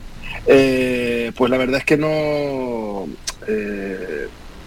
la verdad que no me llama mucho la atención. Y lo de Eurovisión me pasa que la única vez que yo creo que he visto una actuación de Eurovisión, quitando los zapping esos que hacen, fue cuando ganó el grupo eh, sueco, era Nordic, que eran mm. unos heavy, que, es más, más cercano a mi estilo quizás. Y bueno, te, te, mentí una cosa, decir, sí que vi, me enseñaron el otro día, eh, eh, me enseñaron unos vídeos de, de, los que se presentaban por, por España, para ver quiénes eran. Y bueno, vi un vídeo donde salía una teta gigante Ah, en el Festival de Benidorm, sí, sí, sí, para elegir aquí la canción que nos iba a representar. Y bueno, y esa es la única información que, que tenía y la verdad es que no, no conecto yo mucho con, con, esas vainas. Me parece que está bien que se realicen, porque al final hay muchas personas que les gustan, que lo siguen y que, y que hombre, están eh, guay pero sí que no soy yo muy seguidor. Eurovisivo. Eso es. Bueno, ha mejorado ¿eh? bastante el festival y lo dice Ado, tiene millones de seguidores, pero claro, lógicamente no todo el mundo sigue Eurovisión. Claro, es que si no sería ya el bombazo, no todo el mundo lo sigue, pero sí que es cierto que muchos seguidores, y es más, viendo la cuota de pantalla, el SAR y todo esto, eh, en las votaciones subió bastante la audiencia que al final, bueno, como España iba realmente bien, pues la gente dijo, yo me sumo, aquí no he visto ninguna actuación, pero da igual, hay que ver las votaciones y si no ganamos esto es realmente injusto. Pero bueno, hay que felicitar a Chanel, que quedó tercera clasificada. Y ahí está, ese, ese apunte que queríamos hacer. Ado, vamos con otro asunto. Vamos a hablar luego mm, de, de un tema concreto, de el pantavirato, pero Eh, acaba de aparecer una noticia, ayer habló Pilar Rubio y Aiza Castilla de un programa que van a hacer aquí en nuestras islas y en un minuto vamos a escuchar a diferentes protagonistas. Es Rakuten TV que ha iniciado el rodaje de su próxima producción original, Discovery Canary Island. Es un reality de aventuras liderado por Pilar Rubio como presentadora y que en su primera edición, bueno, se va a celebrar aquí en las Islas Canarias. ¿De qué va esto? El programa va a descubrir, dicen, los mitos más increíbles e insólitos del archipiélago mediante la inmersión de sus concursantes en la cultura y las traducciones locales. Es un viaje de descubrimiento plagado de pruebas, enigmas y rutas por territorios maravillosos que mostrarán a concursantes y espectadores la leyenda de una región. Bueno, así lo han anunciado. Escuchamos a Pilar Rubio en la presentación de Discovering Canary Islands. Van a poder disfrutar de las Islas Canarias, de todas ellas, conocer su historia, sus tradiciones, su cultura, la gastronomía y todo ello envuelto en un ambiente de aventuras. Bueno, eso dice Pilar Rubio. Escuchamos también a Yaiza Castilla, quien es consejera regional de Turismo, Comercio e Industria hablando en cifras de que podemos llegar como mínimo a 90 millones de hogares. Para ello, en este proyecto contaremos con la colaboración de ocho influencers de distintos países emisores de nacionalidades diferentes para que también lo trasladen la cultura, la tradición, la gastronomía, nuestros paisajes a los países emisores de nuestros turistas y también con la conducción en todo este programa, la dirección de Pilar Rubio. Bueno, esto se va a hacer aquí en las Islas Canarias y aseguran en una nota de prensa que ha llegado en las últimas horas que los escenarios más espectaculares de nuestras islas serán el marco de impresionantes pruebas de fuerza, ingenio y destreza en una dinámica carrera que recorrerá las islas en seis episodios. Bueno, que durante el programa cada prueba es una llave para la siguiente. Van a ofrecer una ventaja o recompensa y la posibilidad de conseguir al final de cada etapa una pista en forma de coordenada y parte de la leyenda para finalmente alcanzar el objetivo final, San Borondón. Bueno, que vienen aquí a hacer un programa de televisión, típico reality, etcétera, que estará bien para mostrar, no sabemos emplazamientos ni nada, pero bueno, si muestran las bondades de las islas, ni tal mal. Te veo poco flipado con el programa. Sí, no, no, es que no sé. con una actitud en bajo. Es decir, al final, sí es verdad que, que, bueno, yo creo que como somos, cuando vives aquí, las cosas que pasan a tu alrededor son cotidianas. Pero bueno, cuando la gente lo ve de fuera, pues, pues les resulta muchas veces eh, curioso. Y es verdad que sí que Canarias en general tiene la característica de que somos un continente chiquitito. ¿no? y que hay muchas cosas diferentes y hay muchas cosas que no conocemos. Es que justo cuando estábamos hablando con la concejala y estaba diciendo los sitios donde grabaron el documental, eh, me estaba acordando de unas piezas que hicimos eh, hace, creo que fue en 2018, 2019 para Patrimonio. ¿Mm? Y me acuerdo de que íbamos a, mm, eh, no sé, si era Yacata o una cosa Y me acuerdo que pasamos por un pueblo que se llama Fagagesto, que yo ni conocía, de, bueno, donde procede Aristides Moreno, que casualmente pasamos y nos lo encontramos. Ya estaba allí. y la verdad es que es muy curioso los espacios que son eh, nuestros, que no tenemos ni idea. ¿Sabes? Y de repente llegas al pueblo, con un pueblito pequeño, te sientas en ese pueblito, comes, eh, conoces gente y es interesante. Y al final yo creo que cuando, cuando hacen un programa de estos, pues al final descubrirán eh, una parte nuestra que también es interesante y que muchas veces también nosotros mismos no las conocemos. Y es importante que, conozcamos los diferentes eh, espacios donde, que donde vivimos hay muchas cosas que no sabemos ni siquiera que existen y es como coño pues Vamos a intentar preocuparnos un poquito del fin de semana, pues si tengo dos días libres, de irme el domingo para arriba para pa Tejeda y dar una vuelta. Y si no es Tejeda, pues ir buscando los pueblitos. No sé, es así, tal cual, tal cual. Sí, sí, que yo he hablado repetidas veces con diferentes personas de lugares que apenas han visitado aquí en nuestra isla y no, no tienen 15 años, ¿eh? Que tienen ya unas cuantas décadas en sus espaldas para haber visitado, vamos, hasta el último rincón de... Y no estamos hablando del archipiélago, tan siquiera estamos hablando de nuestra isla de Gran Canaria y dice, no, yo allí hace que no he estado 20 años y ese sitio yo creo que ni he ido, pero ¿cómo es posible? Si es que la isla hay que conocerla casi palmo a palmo. Calle, yo fui a la aldea hace un par de años. Y hace 40. Lo dices tan, tranquilamente. no, pero bueno, como las cosas se pueden arreglar y los errores eh, muchas veces se pueden subsanar. Pero ¿y no te picaba la pues curiosidad por ir a la aldea? Chayo, pero vamos a partir de la base Sí. que yo tuve carnet hace poco. Bueno, ya, pr- primera disculpa. Entonces, bueno, sí, sí, sí, yo después soy convincente para la excusa. pero mira, al final, eh, ahora la excusa es que tengo carnet, pero que me asusta la carretera. Entonces, no, no, estoy planteándome rodar mi nueva peli aldea. Y la vaina es que al final sí que uno se acomoda y no, y no pero bueno, sí que sí que hay que intentar esforzarse un poco en, en conocer un poco más lo nuestro. Mm. Y es verdad que viviendo aquí es como, yo si realmente eh, comparamos las distancias en la península o eh, cuando ahora cuando estuve en Estados Unidos eh, para ir de Nueva York a, a Chicago y Sí, para Indianapolis eso es. fueron 12 horas de coche. Y, y encima que ibais a 80, que ibais tranquilamente. Sí, sí, que el señor la verdad es que conducía, sabes que parecía que la muerte le rondaba. No había, mucha prisa Ya, para recorrer pare- todo parecía- Estados Unidos. Te lo juro, si parecía que el amigo tenía 143 años, era como, ya yo písala eso, muchacho. Tengo yo un año de carnet, tengo un año de carnet y 80 mil por la carretera de. Perdón, me Guardia Civil. No, pero al final dice uno. Con las "Vamos a rectas que hay ahí. Estamos viviendo, estamos viviendo en una zona que los sitios están cerca. Lo que pasa es que para el canario, irte a Arguineguín es como Dios. Y al final es como, chayo, si. Mira, ayer mismo me, eh, me pasó, salgo de trabajar y tenía que ir a Las Palmas. Y, y era, Dios, qué pereza. Chayo, que son 20 minutos. ¿Sabes? Dios, qué pereza, 20 minutos de coche.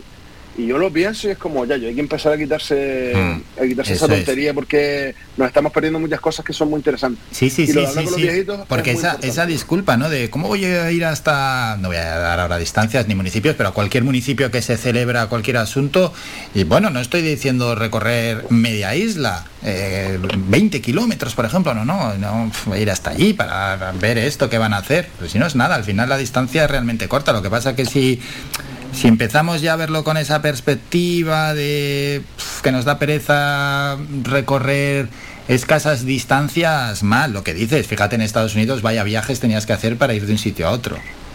Pero en serio, yo lo pienso y encima que yo era carretera, carretera, carretera. O sea, es que no, no había fin nunca. Nada, Y- nada, nada. y A, eso uno- a- a o sea, ochen- yo- yo a me fui 80 a- por hora en esas sábado, rectas era terrible.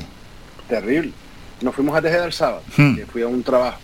Fui a trabajar, pues de repente te vas a Tejeda y, chayo, tampoco es tanto camino. No, me acuerdo cuánto fue en coche y mira que yo conduzco muy despacio. Pero sí que es verdad que, que no sé, ve, ve diferente. Y yo que mira que soy, que siempre digo que las personas de Telde, yo cuando salgo de Telde me desoriento, ¿sabes? Porque estoy muy arraigado al municipio. Pero, chayo, nos fuimos para arriba. Eh, no sé, conocimos gente diferente, estuvimos en un sitio distinto, encima Tejeda es muy bonito, el camino es muy bonito, ya eh, eh, la naturaleza encima ahora que estamos, está todo el campo con un montón de colores, ya yo al final, y es un camino de media hora, tampoco es un gasto que digas tú, Claro, que tuve que cruzar, y que, es, gasté y que 80 es muy bonito, según vas subiendo, vas ganando en altitud, eh, conoces diferentes cosas, valoras también el, el patrimonio natural, sobre todo que tiene la isla, lo que dices, conocer otras personas y que además, cuando antes has comentado el caso de ir hasta la aldea, que no tienes por qué ir a, a la aldea tomar un café y volver, que te puedes planificar allí todo el día y descubrir, vamos, es que echas un día fabuloso. ¿no? Te apuntas, además ahora hay miradores, etcétera, playas que son muy diferentes, ¿no? A otras zonas de nuestra isla, senderos que también hay maravillosos allá en la aldea, el propio pueblo, ¿no? Que puedes ir a visitarlo y te pasas una jornada buena, buena. Dos mini cosas. Hmm. Eh, tengo un amigo, mi amigo David, eh, va a tomar café a la aldea. El sábado de repente el hombre coge, se levanta y se va a tomar café a la aldea. Y venir, yo cuando fui, fui con él. y es como, mira tú. Y me acabo de acordar de. Esto, fue muy divertido. Eh, estaba buscando sitio para volar el dron, porque bueno, en, Gran Canaria es muy difícil, porque la zona, las zonas de vuelo son bastante limitadas, entonces bueno, empezamos a, a buscar eh, una zona para volar y nada, fuimos mandando con el coche, mandando con el coche, mandando con el coche. Y eh, de repente, con una semana de carnet, me vi en la carretera de los cuchillos. Ya. Es decir, ¿Cómo? es decir, cuando, cuando yo voy por esa carretera, porque sí me parecía que la forma más fácil de llegar desde, desde el Google Maps era esa, en vez de volver por donde habíamos ido. Sí, sí, que si no tienes mucha destreza ahí, las, lo pasas fatal. ¿no? Y que después hay mucha gente que no es consciente de que a lo mejor eh, yo soy L, aunque no tenga la L puesta porque yo tenía otro carnet, entonces no tenía por qué ponerme la L, porque me multaban si me ponía la L. Entonces, eh, tenía más de un año de la AM. Pues, o sea, yo me acuerdo de ir por esa carretera, pegadito a la derecha, y la gente tocándote la pita y metiéndote presión, yendo a 30. Sí. Pero es que la carretera marca 40. Ya, es que esa es otra. Pero después la aventura... Cuando es- eso lo mejor es, montón de ah, eh, cuando ves un sitio te apartas un poco, que pasen y luego ya sigues. Sí, sí. Sí, sí, yo hacía eso, me apartaba, me Ujú. paraba, me ponía a llorar y a gritar en bajito. ¿sabes? Ah, hacia adentro, hacia adentro. Hacia adentro para que no se me note, porque claro. Claro. Y es como, no soy una horquilla, no soy una horquilla. fatal, fatal, pero fue tensísimo, fue tensísimo ese camino. Pero es verdad que al final, pues, no sé, vas descubriendo los espacios. Yo sé, me acuerdo que nos paramos una gasolinera, no sé, eh, eh, y la gente te cuenta cosas y hay un montón de historias que están a nuestro alrededor. Es así. que- y, que y que nos hacen crecer. y- y muchas personas que libran el fin de semana no saben qué hacer y, y- y tienes mil sitios para ir, y ir en familia y vamos, y disfrutar de la naturaleza y de la isla. Bueno, y dicho esto, vamos a recordar a los oyentes que es una sección audiovisual, pero siempre nos desviamos un poquito con los temas que, que, que nos hemos comido el tiempo, pero hay que hablar de del tema que teníamos pendiente, Ado, que era como hemos dicho, serie, venga, vamos con ello. Vamos a recomendarlo, que aseguras que está bien, que es de humor. Vamos a ir con ello, vamos a recomendárselo. ¿Cómo has dicho que se llama? El Pentavirato. El Pentavirato. Es una serie de Netflix ¿Mm? creada por Mike Myers. Eh, bueno, eh, para quien no lo conozca es Austin Powers. Si no conocen a Austin Ah, Powers, sí. por favor, vayan a ver Austin Powers porque es muy divertido. Es humor absurdo y, y bueno, es como una sociedad, eh, narra la historia de una sociedad secreta, tipo los Illuminati, ¿Mm? pero como en versión guay, como ellos dicen en la serie. Y bueno, creo que Mike Myers interpreta, no te quiero exagerar, pero 30 papeles él solo. Y, Ah, Andaban, y ju- bueno, andaban justitos, ¿eh? Hombre, yo creo que cobró 20 sueldos o 30. O sea, que el tío sabe, sabe lo que fue. Y, y la verdad, yo la vi, me la recomendó un amigo ¿Mm? y, y mi novia también toda motivada me dice, ya yo que la empezó a ver, pues la empezamos a ver juntos y nos la vimos en una tarde, que son seis En serio, pero de 20 está, minutos. está bien. Sí, seis ¿no? episodios de 20 minutos. Ah, bueno, primero. 6, de 20, vale, vale, Sí. vale. No nos metes Eh, aquí en historias raras, vale, vale. No, no, no, actitud de serie inglesa. Y, y no sé, hay, hay un chiste sobre Canadá que si la ves, por lo menos ve el primer episodio a ver si te gusta. Y lo hablamos la semana que viene si quieres, porque me hizo muchas, muchas gracias ese chistito sobre Canadá. Y después, bueno, es la verdad que es divertida porque muchas veces nos metemos con series que, yo qué sé, a mí por ejemplo Breaking Bad me encanta, o Los. Sopranos me encanta. Pero es verdad que son capítulos con un- que son muy densos y que a lo mejor pues no es el momento para empezar a verla. Claro. O sea, o, por no, ejemplo, y que esta es, es- otro, es otro tipo, el que tampoco quiera engancharse a una serie Claro. larga y que una serie que no requiere mucha concentración, esta es ideal, el pentavirato. Chayo, Chayo, y empecé a ver, te lo tengo que decir antes de irme, porque si no me, Sí, sí, sí. me, me da la hernia cerebral. Eh, empecé a ver cómo conocí a vuestro padre, Ah, ¿y qué pasó? cómo conocí a vuestra madre, ¿no? Pues hicieron es como cómo conocí a vuestro padre, que es otro personaje y, y otra gente diferente. Pues la verdad es que es una serie que después de haber visto el primer y el segundo episodio, mis ganas de no vivir fueron más amplias. Era muy, muy horrible. Ya, ya, es ya, decir, eh, me alegro, y esto creo que lo he dicho en alguna otra ocasión, de no tener ningún objeto punzante para no arrancarme los ojos cuando veía hilaridad. Claro, Te lo juro. donde tú ves la tele Muy, es muy totalmente, está vacío todo, es, no hay Todo, nada, todo, ningún todo. objeto. Todo porque- Incluso la televisión está bien agarrada a la pared, ¿Te imaginas? para no poder autolesionarte. No, Bueno, de verdad, es que es muy, muy mala, tío, en serio. Vale, ya no hago ni el esfuerzo con esa. Para despedirnos, entonces, el pentavirato está en Netflix, ¿no? Sí, recomendadísimo. Pues lo voy a ver. Con esto nos despedimos. Ado, nos citamos para el próximo martes. ¡Feliz semana! Hasta el martes, gracias. Hasta luego. Esa apuesta quizás siempre arriesga un poquito, ¿eh? Ado Santana, El Pentavirato, que está en Netflix. Esa serie con esos toques eh, humorísticos y con Mike Myers a la cabeza. Nos toca hacer un breve parón, nos vamos a ir a publicidad. A la vuelta regresamos, bueno, nos hemos comido ya bastante tiempo. Vamos a ir con algo de música, ya que estamos hablando bastante. Después hay que irse al mundo del deporte. Vaya alegría nos dio ayer el Oviedo con ese empate.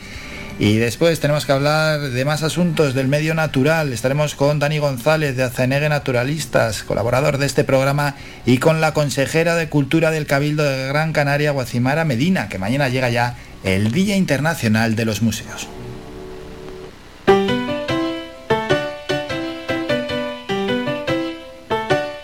Estás escuchando Faikan Red de emisoras Gran Canaria. Sintonízanos en Las Palmas 91.4. Faikan Red de emisoras. Somos gente. Somos radio.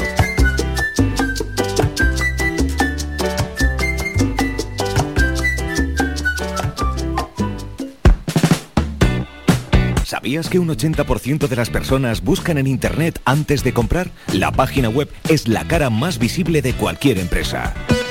¿Aún no tienes? ¿Tienes pero quieres renovarla? No te equivoques. Pon tu proyecto en manos de profesionales y destaca sobre la competencia. En Canary Bytes diseñamos todo tipo de páginas web y aumentamos la visibilidad de tu negocio. Contáctenos en el teléfono 681 071 076 o visite nuestra página web canarybytes.com.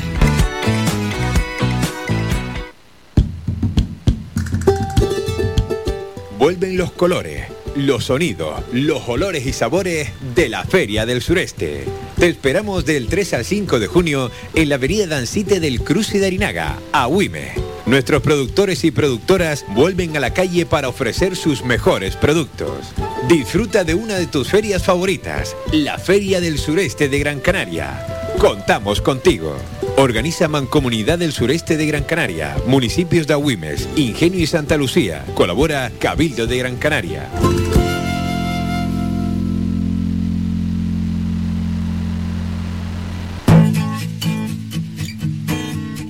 Somos música. Somos información. Somos entretenimiento. Somos vida. Somos Radio Faikán. Somos gente. Somos radio.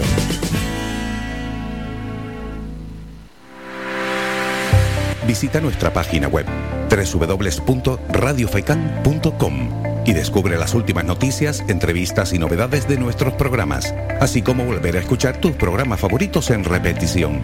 www.radiofaikan.com Somos música. Somos información. Somos entretenimiento. Somos vida. Somos Radio Faikán. Somos gente. Somos radio.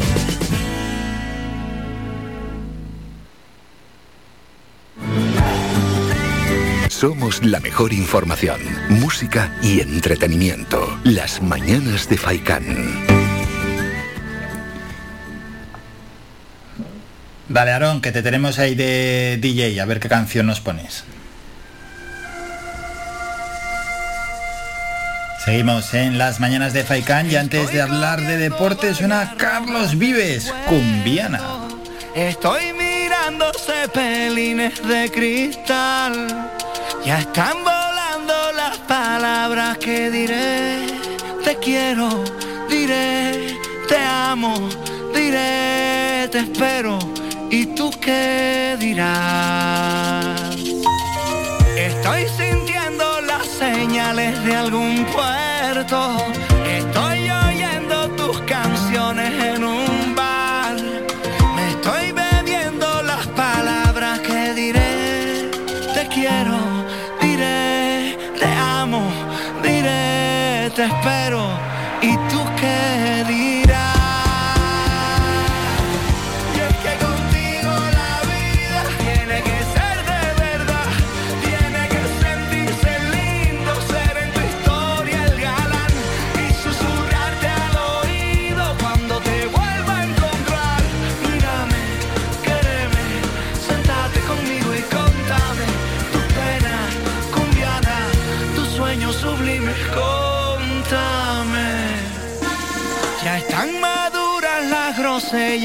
tu cuento, ya están sembrados de jureles todo el mar. Ya estoy pescando las palabras que diré, te quiero, diré, te amo. diré te espero y tú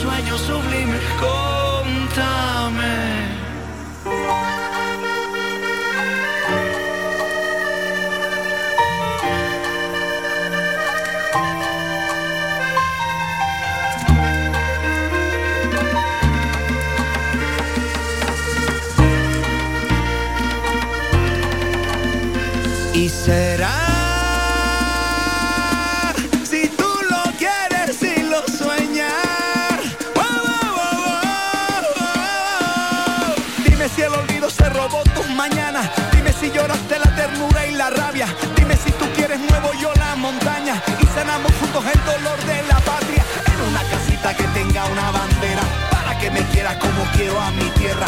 Un bosque, un perro, un mecedor de madera. Un cuarto rosado donde duerma una estrella.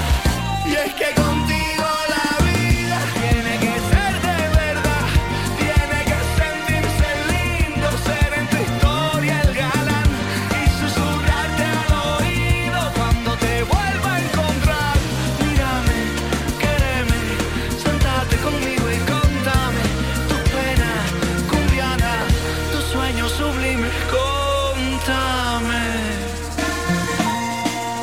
quedaré contigo.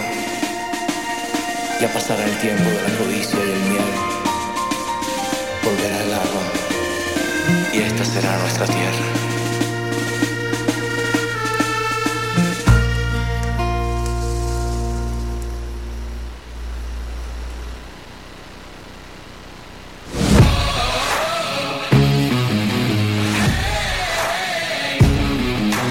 La actualidad deportiva.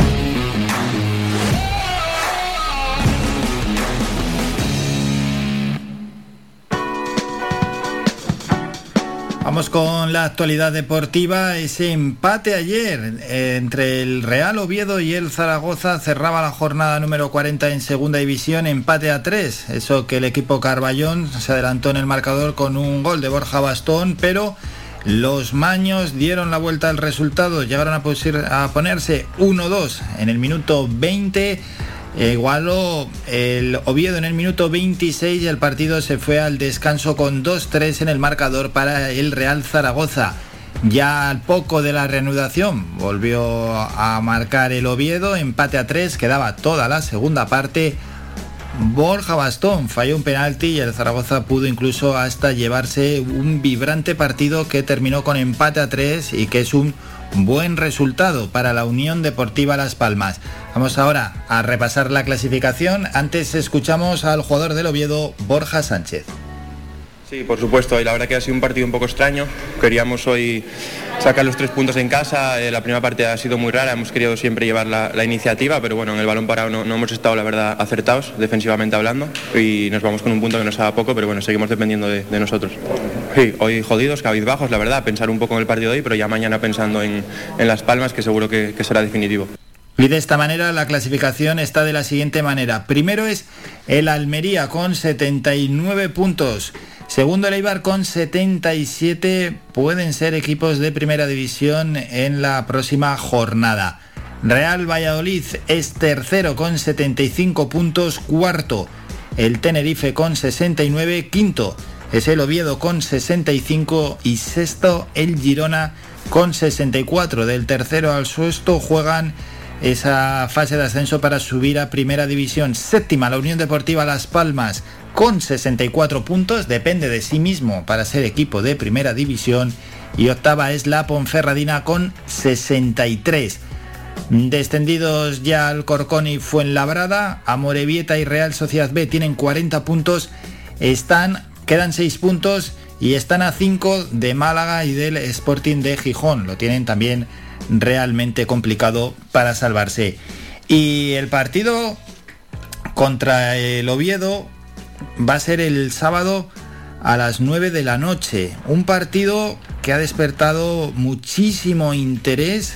Parte de la jornada está unificada. Se van a jugar partidos a las 7, otros a las 9 y solo uno adelantado a las 8 de la tarde del día anterior. Bueno, furor amarillo ¿eh? por la final que se avecina en el Estadio Gran Canaria este próximo sábado. Los de García Pimienta, lo hemos dicho, solo vale ganar. Y la afición la ha entendido a la perfección. Ya hay movimiento en las redes sociales para recibir al equipo previo a su entrada al estadio. Se han vendido en el primer día de venta de entradas que fue ayer más de 5.000 entradas. Va a haber un ambientazo en Siete Palmas. Eh, ayer más de 5.000 entradas. Hay promoción para los abonados que cojan una entrada a mitad, bueno, etcétera. Hay varias promociones, no las voy a decir todas. La grada naciente ya está llena, agotadas las entradas. Quedan billetes en curva, 12 euros, sur 18 euros, tribuna 25, tribuna especial 28 euros y la zona VIP 35 euros.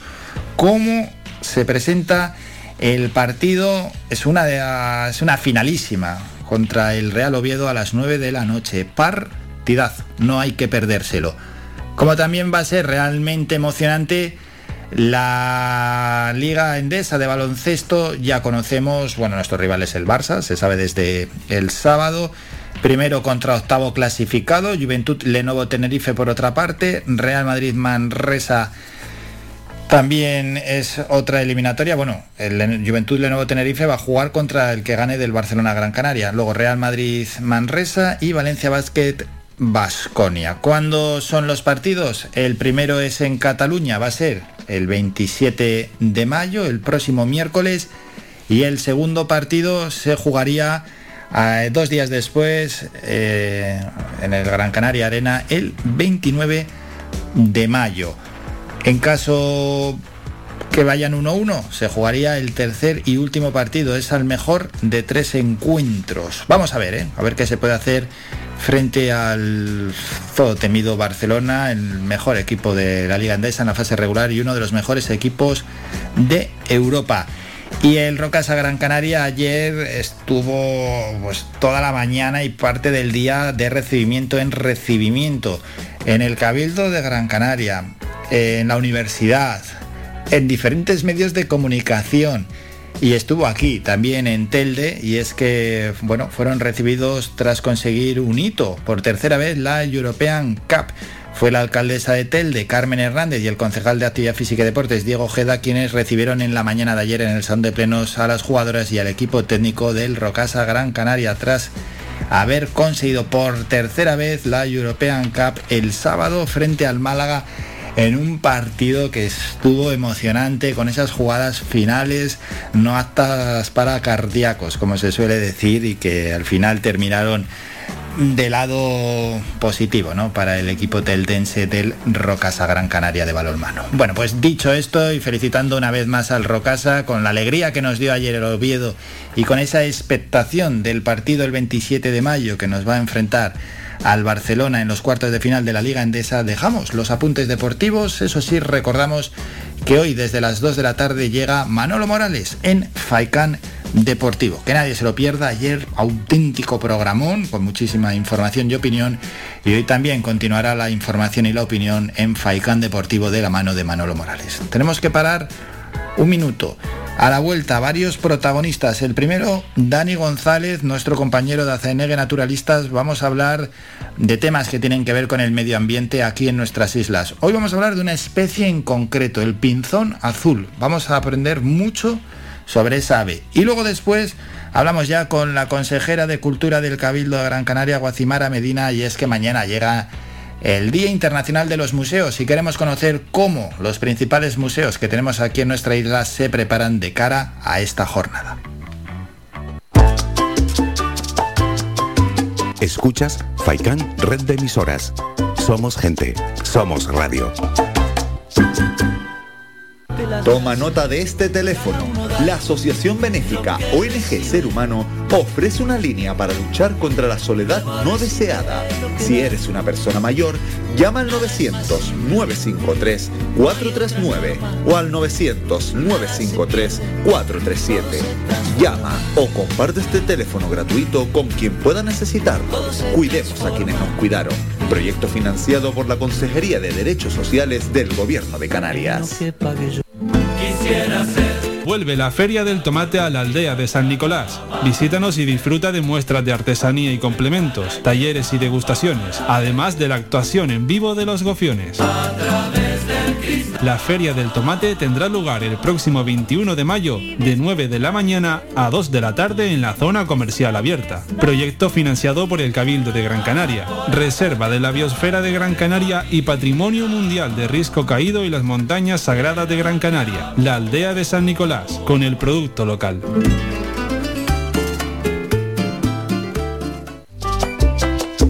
Puedes escuchar Faikan Red de emisoras en las siguientes frecuencias. La Aldea 105.9, Agaete 99.9, Galdar 106.5. Terror 96.7, Telde 99.4, San Mateo 103.4, Tunte 100.4, Mogán 104.2, Artenara 95.2, Las Palmas 91.4, Maspalomas 94.5, Arrecife 91.6, Puerto del Rosario 102.0, además de nuestra página web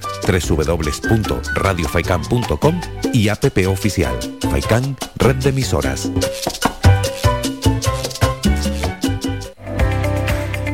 Síguenos en nuestras redes sociales. Estamos en Facebook, Twitter e Instagram.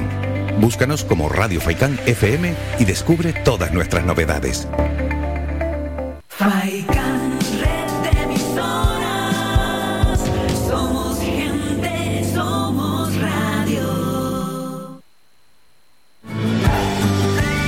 Somos la mejor información, música y entretenimiento. Las mañanas de Faikán. 10 y 25 de este martes ya 17 de mayo y continuamos con más protagonistas aquí en las mañanas de Faikán. Vamos a saludar a un amigo de este programa como es Dani González de Acenegue Naturalistas a quien ya tenemos al otro lado. Dani, buenos días. Muy buenos días Álvaro. ¿Qué tal Dani? ¿Cómo han ido pues ya unos cuantos días desde la última vez que hablamos? Sí, pues han sido días intensos. Eh, como sabes ahora estamos con el seguimiento de la población del pinzón azul y muchos días de campo, muchas horas de campo y muchos kilómetros en el campo. Así que muy contentos y avanzando con el trabajo. Vamos a hablar por tanto del pinzón azul.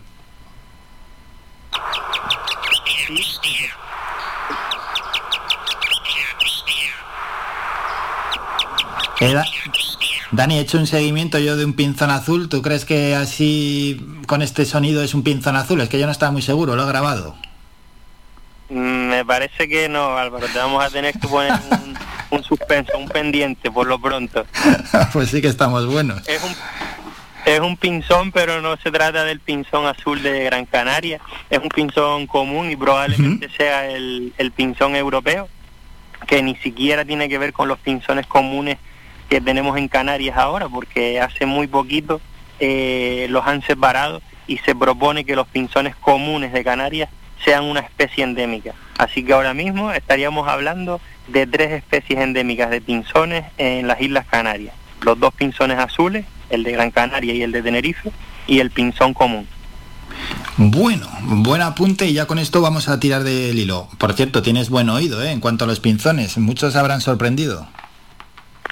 Bueno, es cuestión de práctica y aunque no estoy muy familiarizado con, con el pinzón común de, de Península, pero bueno, basta saber la diferencia con los, con los de Canarias para, para identificarlo. Para el que no haya visto nunca una imagen de un pinzón azul mm, y que nos esté escuchando, vamos a hacer una descripción. Es un ave pequeñita. Sí, habría que empezar por ahí. Estamos hablando de un ave forestal, ¿Mm? es decir, ligada a ambientes boscosos y de, de mediano tamaño. No estamos hablando del, del ave más pequeña que podemos encontrar en, en los pinares canarios, pero tampoco de las más grandes. Es un poquito más grande que un gorrión, por ejemplo. Bueno, ahí tenemos, tenemos la imagen del gorrión y es un poquito más grande, ya es realmente fácil situarlo. Sí, es, relativamente robusto, ¿no? Eh, y luego un dato importante es que presenta dimorfismo sexual. ¿Esto qué quiere decir? Que hay diferencias más que evidentes entre machos y hembras. Los machos son de un color azul que varía muchísimo en función de cómo recibe la luz.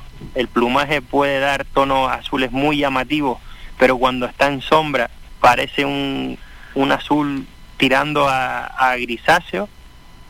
Eh, y luego la hembra es mucho más discreta, es de colores pardos, color pinoya, ¿no? Que es un poco el, el entorno el- en el que se desenvuelve. Qué bueno. Bueno, esta diferenciación a través de los colores. ¿Y los trabajos que se están realizando en torno al pinzón azul durante los últimos años, qué resultados se están dando? Mm, Pues se invierte tanto tiempo en el campo que evidentemente siempre se consiguen eh, datos interesantes, ¿no? Eh, ese es el primer propósito de los trabajos, seguir conociendo a la especie, a pesar de que se lleva muchos años, bueno, tampoco son tantos, pero se lleva ya un buen puñito de años, desde 2006, si no me equivoco, eh, trabajando con la especie ininterrumpidamente, todavía hay muchas cosas que no comprendemos y que necesitamos seguir aclarando, ¿no? Y conocer bien la biología de este ave y sus problemas de conservación son básicos para gestionar su hábitat y para programar las acciones de, de conservación. Claro, porque en relación a esto último que has comentado, ¿qué es lo que se conoce y qué es lo que no se conoce del pinzón azul? Bueno, tenemos ya bastante información. eh, podemos decir, mira, un, un dato importante que me dejé atrás cuando estaba describiendo al, al animalito es que hasta hace muy poquitos años, de 2015, los pinzones azules de Gran Canaria y de Tenerife se consideraban la misma especie. Se habían diferenciado en dos subespecies, es decir, que habían pequeñas, se consideraban pequeñas diferencias entre unos pinzones y otros, pero en 2015 pasan a ser especies diferentes. Pero el pinzón azul de Gran Canaria se diferencia a simple vista del de Tenerife eh, por el tono del azul, que es un poquito más pálido en el caso de los pinzones de Gran Canaria, y por las franjas alares. Los machos presentan dos marcas, dos bandas en el ala de color blanco que destacan bastante sobre el fondo azul, mientras que el de Tenerife eh, o, son de un azul bastante pálido eh, o casi no se distinguen, entonces no contrasta tanto. Eh, y en cuanto a la información que vamos sabiendo sobre el animalito, pues mira, sabemos, eh, conocemos bastante bien su área de distribución. El pinzón azul de Gran Canaria ahora mismo está ocupando el macizo de Inagua, eh, los pinares de Ojeda, mm, Ojeda, Pajonales y Ina- e Inagua, y es, esa es su área de distribución natural. Hay que decir que el principal problema con el que se ha encontrado el pinzón azul es la destrucción del hábitat. Eh, Gran Canaria tenía una superficie muy importante de pinar y a lo largo de siglos eh, fue talada y, y nos hemos quedado con un porcentaje muy pequeñito de la superficie de pinar de la que disponía la isla. Evidentemente, para un ave que está tan vinculada al pinar, pues esto ha supuesto eh, un problemón enorme. Y Dani, en relación a los pinos, ¿sería positivo tener algún pino más en la isla? Esa pregunta es muy interesante porque ahora mismo es verdad que hemos ampliado eh, bastante en las últimas décadas la superficie de pinar en Gran Canaria a, a través de las plantaciones que se han hecho en zonas de cumbre, pero tenemos que distinguir entre una plantación y un bosque. Ahora mismo tenemos una superficie enorme de plantaciones, pero seguimos teniendo una superficie muy pequeña de bosque. Las plantaciones en sí no son eh, ambientes saludables, ¿no? Necesitan de un trabajo, necesitan de una naturalización para ofrecer condiciones apropiadas, en este caso al pinzón azul. Hay especies a las que las plantaciones sí que les pueden beneficiar, ¿no? Por ejemplo, el picapino o el gavilán. El picapino o el gavilán, que además son depredadores naturales del pinzón azul, se mueven muy bien en pinares densos y las plantaciones son pues pinares densos, ¿no? Con so- tienen un sotobosque, un sotobosque pobre. Luego hay un problema importante que es que eh, al haber tanta densidad de pinos, los pinos crecen con mucha dificultad y hay mucho pino raquítico. Esos pinos producen muy poca piña y el piñón, que es el fruto del, del pino, es la base de la dieta del pinzón azul. Entonces, en, en una plantación, los pinzones azules, por un lado, encuentran poco piñón y por otro lado, poco invertebrado o no eh, en, en- de la forma en que los localizan en, los pinares naturales porque no hay sotobosque y los sotobosques son una fuente de alimento también enorme para los pinzones azules, los escobonales, por ejemplo, que eh, igual es el- la especie más importante del sotobosque en los pinares de Gran Canaria. Por tanto, ¿no? Las, las amenazas ahí están, Dani. Eh, la acción del hombre, como siempre, mm, y luego hay otras amenazas. Los incendios tiene que ser también una amenaza, clara. Exacto, los incendios son una, una de las amenazas más importantes y volvemos al tema de las plantaciones. Las plantaciones también son muy susceptibles a, a incendios mm, más intensos, ¿no? Eh, en un pinar natural, un pinar canario natural, sobre todo los de vertiente sur, son pinares mm, muy abiertos, con poca densidad de pinos, con un sotobosque también ralo, aunque en, en- en sitios concretos, en los fondos de cañadas o de cauce, sí que pueden ser más densos, más frondosos, pero un incendio, por ejemplo el de 2007 que afectó a la reserva de Inagua, eh, la mayor parte de ese, de ese fuego fue muy superficial, fue un suelo de fuego que solamente en, en partes muy concretas del pinar eh, se volvió intenso, ¿no? Entonces esos pinares se recuperan con, con mucha más rapidez. En cambio, el, pina- el incendio de 2019 que afectó a todas estas plantaciones de la zona de Montaña del Brezo, eh, parte de Morisco, eh, de Goya del Sargento hacia Tamaraba, eh, hay zonas por ahí que están totalmente peladas, ¿no? Se ven un montón de pinos que parecen fósforos con cuatro penaquillos Ah, que sí, empiezan a salir de, de hojas y, y eso nos da una idea de cómo puede afectar un, un incendio forestal a una plantación o a un pinar natural. La continuidad tan grande que hay entre las copas de los pinos hacen que los, que los fuegos se vuelvan mucho más intensos eh, generalmente en zonas de plantación. Bueno, tenemos el hábitat, por tanto, del pinzón azul en cuanto a su reproducción, conservación, etcétera, ¿qué podemos decir? Mira, hay que decir que hemos estado hablando de amenazas, pero es, es importante que quienes nos escuchan sepan que estamos hablando de una de las aves forestales más escasas del planeta. Ahora mismo se estima la población de pinzón azul en poco más de 400 ejemplares. ¿vale? Eso es probablemente eh, mucho, eh, algo menos de 150 parejas reproductoras. Eh, posiblemente bastante menos de 150 parejas reproductoras, para que se hagan una idea del nivel de amenaza al que se enfrenta esta especie, ¿no?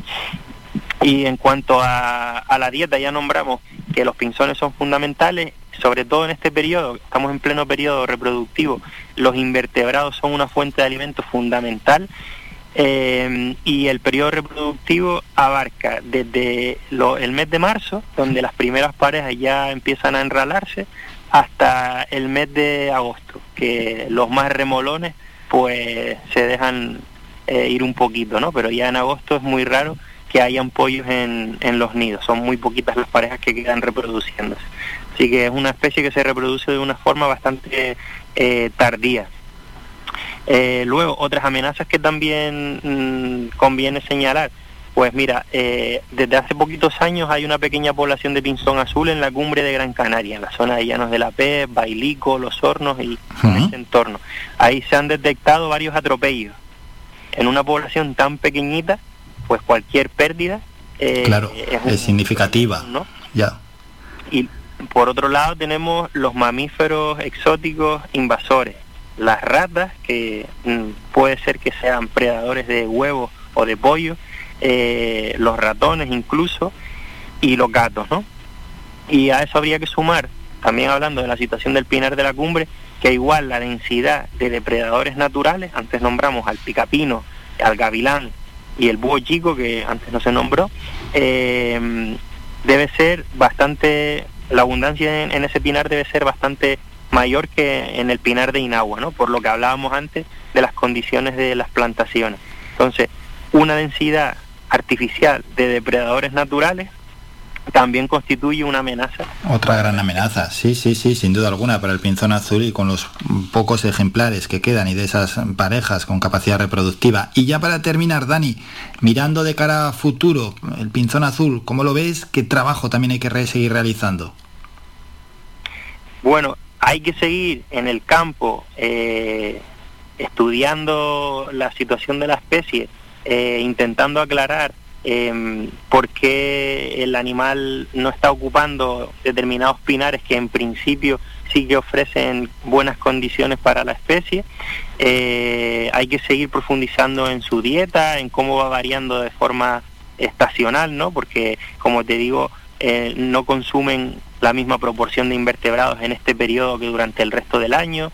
Eh, puede ser que en determinadas épocas, pues, en, estos pinares que no están siendo ocupados, eh, escasee ese alimento que es fundamental para ellos.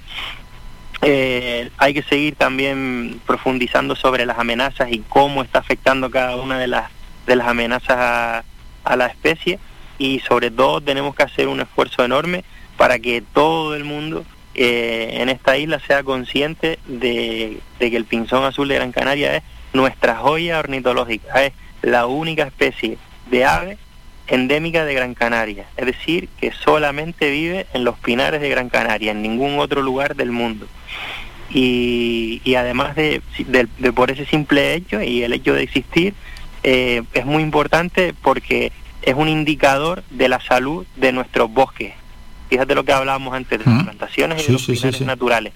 El pinzón azul nos está marcando eh, cuáles son los pinares más saludables de la isla y y, señalando qué problemas podemos estar teniendo en otros de los pinares y cómo debemos ir corrigiéndolos o naturalizándolos, ¿no? Así que creo que hay motivos de sobra para hacer un esfuerzo grande en conservar y en valorar a esta especie. Sin duda, y con este último mensaje ya nos quedamos en este mundo del pinzón azul que nos hemos adentrado además de una manera fabulosa, de la mano de Dani González de Azenegue Naturalistas. Dani, como siempre, un enorme placer escucharte. Muchísimas gracias por estos minutos. Un abrazo Álvaro, buen día.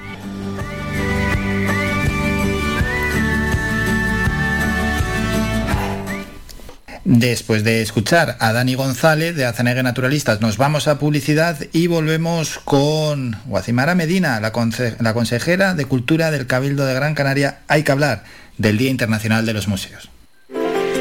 Conoce Valle Seco, conoce sus comercios, apoyando a nuestro tejido empresarial. Tiendas, bares, mercado, profesionales, empresas, restaurantes, bazares, turismo rural, barberías, peluquerías, siempre han estado aquí en Valle Seco. Empresas locales al servicio de todos y todas, de Gran Canaria, de los que nos visitan día a día. Organiza el Ayuntamiento de Valle Seco. Colabora Cabildo de Gran Canaria y la Cumbre Vive. Ven al Guachinche en Agüimes. Disfruta de la terraza más grande del este de Gran Canaria, abierto de miércoles a domingo. El Guachinche en Agüimes, junto a la piscina municipal. Si aún no has probado nuestro bichillo lagunero, no tienes perdón de Dios. Especialistas en gastronomía antigua canaria. Ven al Guachinche a conocer el patrimonio canario a través de la receta de Doña Luisa. Costillas con piña, papas negras, atún de romería y muchas deliciosas recetas más. Teléfonos para reservas 626 20 18 Recuerda, ahora el Coachincha en Agüimes, junto a la piscina municipal. Disfruta de lo nuestro. Puedes escuchar Faikan Red de emisoras en las siguientes frecuencias. La Aldea 105.9, Agaete 99.9, Galdar 106.5. Terror 96.7, Telde 99.4, San Mateo 103.4, Tunte 100.4, Mogán 104.2, Artenara 95.2, Las Palmas 91.4, Maspalomas 94.5, Arrecife 91.6, Puerto del Rosario 102.0, además de nuestra página web www.radiofaica faikan.com y app oficial. Faikan, red de emisoras. Somos gente, somos radio. Somos la mejor información, música y entretenimiento. Las mañanas de Faikan.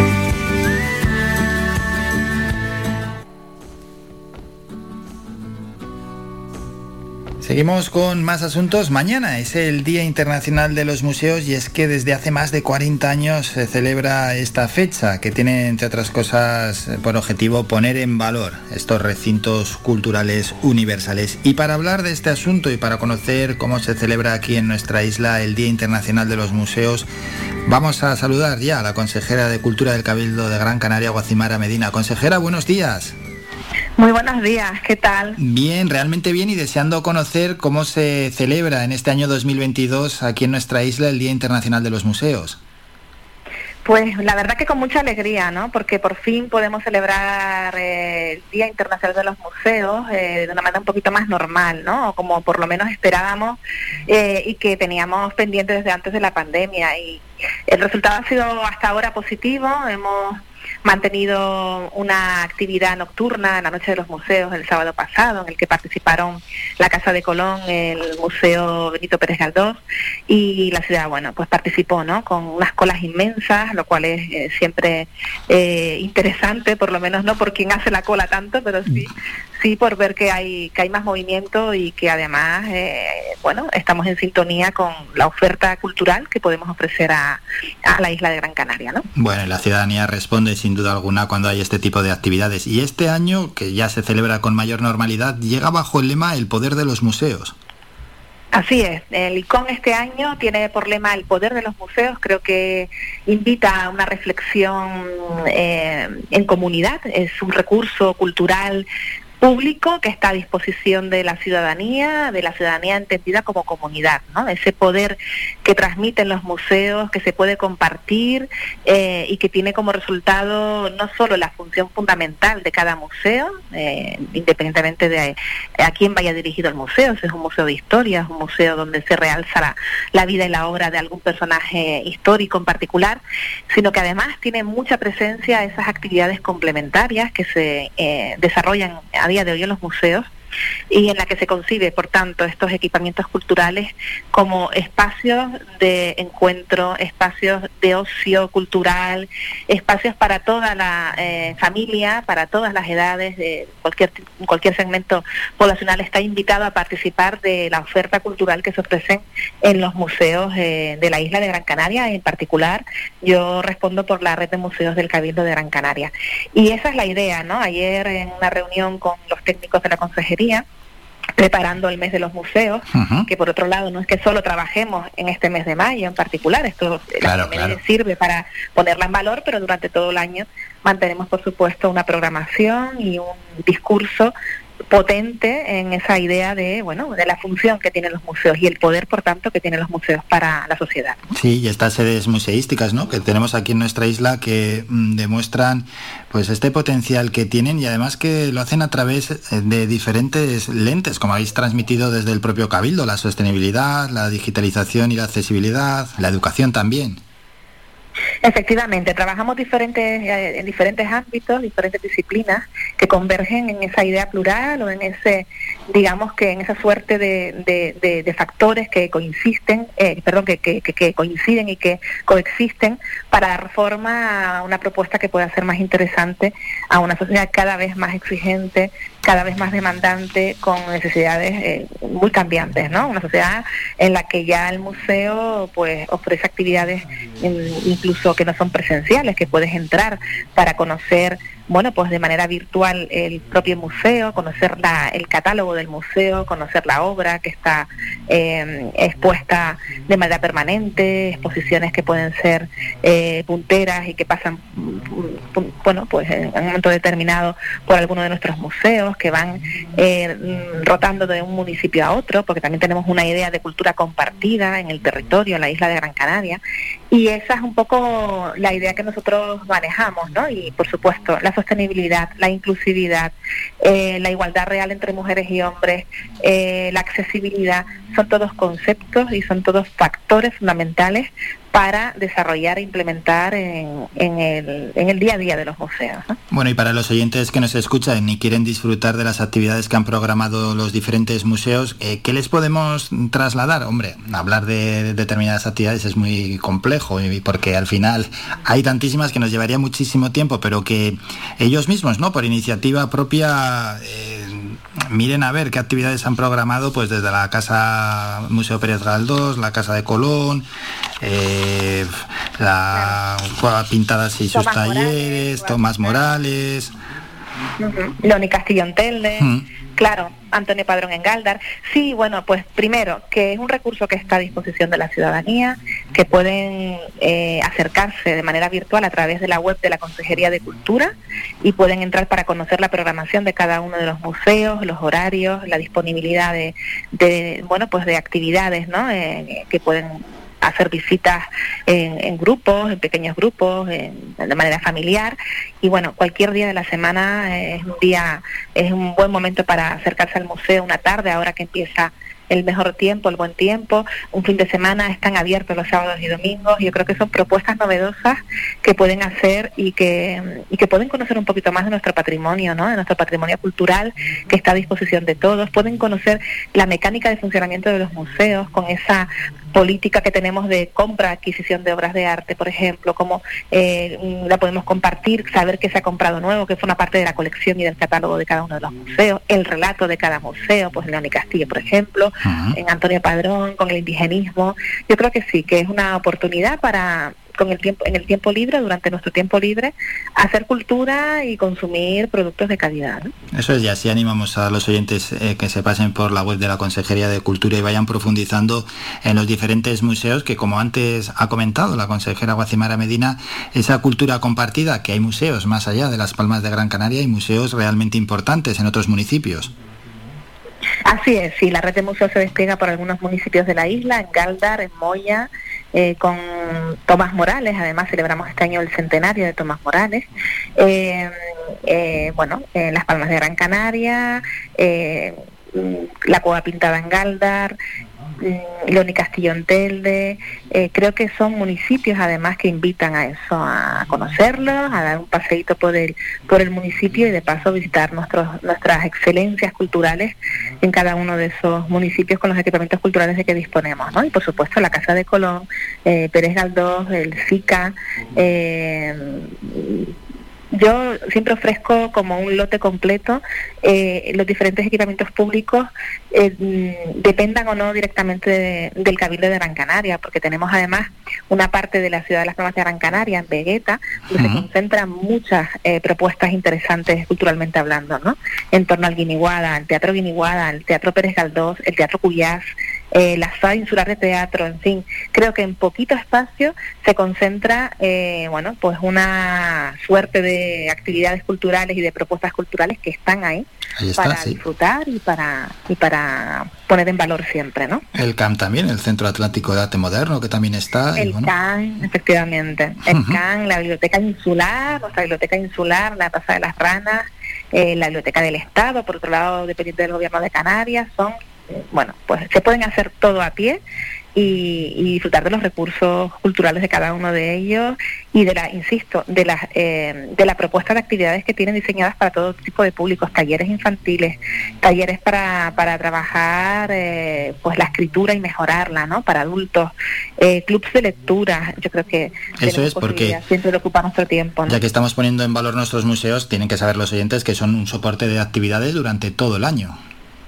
Todo el año, todo el año tenemos una planificación anual con actividades mensuales eh, y una programación fija en cada uno de los museos. ¿no? Ah, Tendremos, por ejemplo, pues en Pérez Galdós la próxima semana, para el fomento de la lectura y de la escritura, a Marta Robles, la periodista y escritora Marta Robles, nos va a visitar y podemos estar con ella, con una charla distendida y bueno, y acercarnos y conocer a una, a una persona pues interesante en el mundo de la cultura y que viene a visitar nuestro nuestro museo y a compartir un ratito, una tarde con, con nosotros. Y así pues con, con muchísimos eh, personajes del sector cultural, de este mundo tan eh, tan valiente porque en pandemia es complicado seguir haciendo cultura y sin embargo mantuvimos durante toda la pandemia nuestros museos abiertos Eh, mm, por supuesto garantizando la seguridad con restringiendo las, las entradas, eh, los aforos, pero los museos siguieron abiertos y además acompañamos a los que no podían eh, acercarse presencialmente, pues a que pudieran seguirnos desde las redes sociales con actividades en streaming, que pudieran seguir y oye, hemos captado a otro tipo de público que de otra manera seguramente no se habrían eh, acercado a la realidad de los museos y de la cultura de la isla de Gran Canaria. Y hoy en día, eh, el boca a boca, ¿no? En la calle me encuentro mucha gente que dice, oye, pues mm, he sacado una entrada para el próximo teatro en el Cuyás, ¿no? Que no había ido nunca y ahora en pandemia me he dado cuenta, porque he tenido más tiempo libre y, he estado acercándome y buceando en internet, me he dado cuenta que tienen una, una oferta eh, de programación muy interesante y danza, teatro, en fin. Yo creo que todavía es un mundo por conocer para los Gran Canarias y Gran Canarias en particular y los residentes en la isla y a ese público al que nos tenemos que acercar. Ese es el reto, ¿no? Tenemos que eh, primero hacer patrias aquí con, con, los que vivimos en la isla y por supuesto los que nos visitan desde fuera que eh, tanto desde el punto de vista artístico, profesionales de calidad como los visitantes desde el punto de vista del turismo que también se acercan buscando claro, sol y playa, esa es, esa... fundamental, sino cultura, ¿no? Eso es lo, lo último que quería preguntarte acerca del aporte que tiene para los visitantes los museos. Bueno, eh, las propuestas para, para los visitantes mm, están ahí, están ahí presentes. Es cuestión de coordinarnos mejor todavía con otras instituciones, eh, con el ámbito turístico en este caso, con la administración eh, que gestiona el turismo, desde los agentes sociales y económicos que operan en la isla para fortalecer, ¿no? Para fortalecer esta estrategia de cultura compartida. Pero ya demandan, ya se demanda muchísimo por parte de los turistas potenciales tener una oferta cultural y no solo localizada en el sur de la isla, ¿no? Que también, porque está más cerca de donde se alojan y demás, sino que piden venir también, trasladarse a otra, a otra parte de la isla, al centro, al norte de la isla, conocer nuestras excelencias naturales, conocer nuestros paisajes. Tenemos mucho que ofrecer desde punto de vista sostenible, muchísimo que ofrecer. Y luego acercarse a consumir algún pues, teatro, música, como cuando nosotros visitamos otras ciudades europeas, que por supuesto siempre intentamos tener un huequito o reservarnos un tiempo para visitar un, un festival o, o conocer un espectáculo en algún teatro, ¿no? Y, aquí tenemos mm. también esa posibilidad, claro que sí. Sí, sí, sí, no, no, hay una oferta cultural enorme. nivel, ¿no? Ya. Exacto. Que muchas veces no lo valoramos, pero es que la, oferta cultural es, es gigantesca, de mucha calidad y, y, a un precio bajísimo. Que esto hay que valorarlo. Si vemos los precios que hay fuera, los comparamos con los que tenemos aquí y luego todos los precios aquí son irrisorios. A veces nos quieren, nos cobran un poquito y ya nos llevamos las manos a la cabeza. y que empezar a, también a poner en, en valor que la la, cultura tiene un precio y aquí la verdad es que tenemos la suerte que, es bastante asumible para la ciudadanía en general. Y ya para terminar con la consejera de Cultura del Cabildo de Gran Canaria, Guacimara Medina, una última cuestión. Estamos ya en la segunda quincena de este mes de mayo toca el Día Internacional de los Museos y después cómo aborda la, consejería estos últimos días del mes de mayo. Bueno, pues con una actividad frenética estaremos en todos los eh, museos de, la red de museos del Cabildo presentes con actividades durante las mañanas y las tardes, incluso los fines de semana.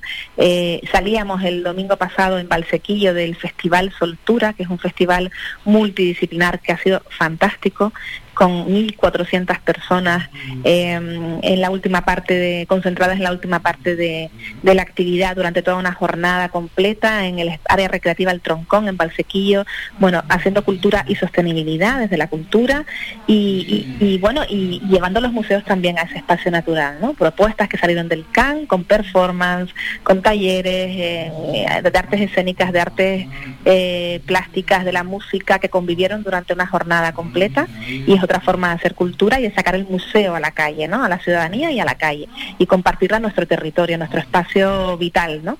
Esa es la idea que tenemos para, para acabar estos últimos 15 días del mes de mayo y luego continuar con un verano también que promete, promete mucho porque ya la actividad cultural en la isla y en los municipios mm, va resurgiendo y ahí estaremos acompañando también a los municipios en todo aquello que necesiten y haciendo entre todos cultura y ofreciendo calidad, ¿no? Que es lo que lo que nos lo que nos, lo que nos compete, lo que nos corresponde. Bueno, y de ello iremos informando. Hoy hemos hablado con la consejera de Cultura del Cabildo de Gran Canaria, Guacimara Medina, del Día Internacional de los Museos, que se celebra concretamente mañana, pero que ya se vienen realizando en nuestros museos un montón de actividades y las que vendrán en las próximas fechas. Todo ello y más información en la web de la Consejería de Cultura. Guacimara, como siempre, muchísimas gracias por estos minutos. Un saludo. Gracias a ustedes, un placer, un abrazo fuerte para todos y todas.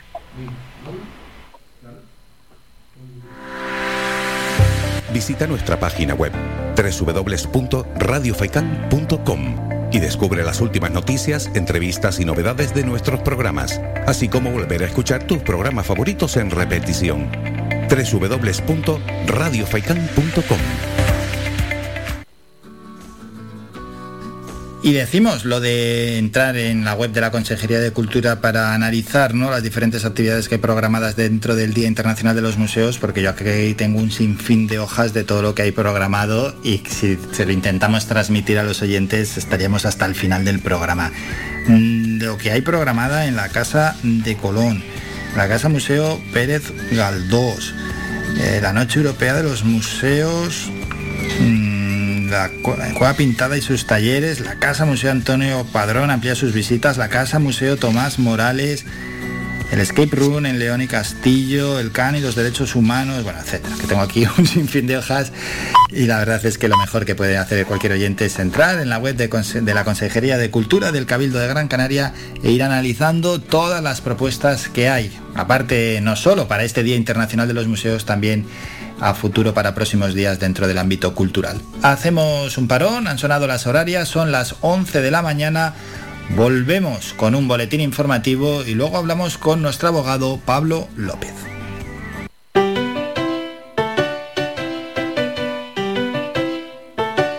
Estás escuchando Faikan Red de emisoras Gran Canaria. Sintonízanos en Las Palmas 91.4. Faikan Red de emisoras. Somos gente. Somos radio.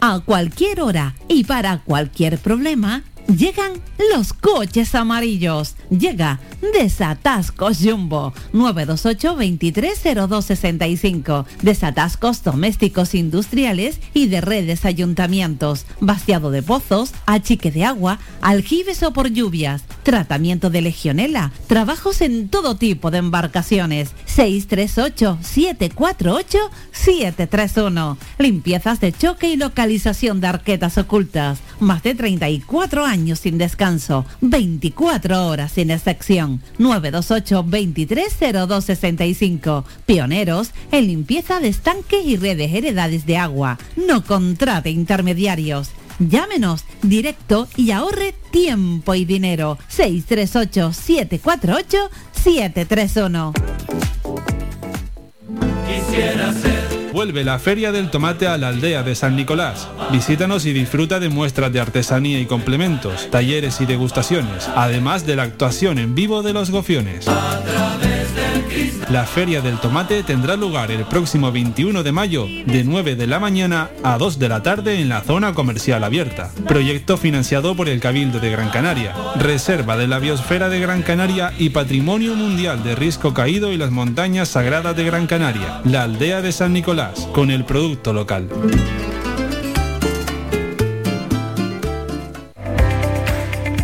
Síguenos en nuestras redes sociales. Estamos en Facebook, Twitter e Instagram. Búscanos como Radio Faikán FM y descubre todas nuestras novedades.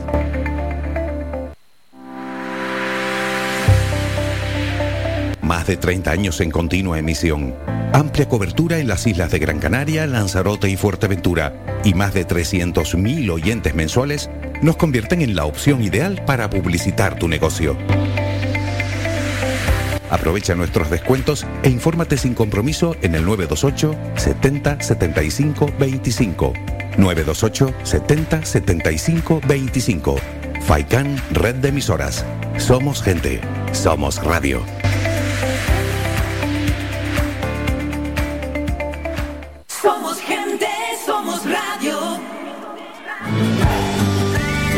Somos la mejor información, música y entretenimiento. Las mañanas de Faikán.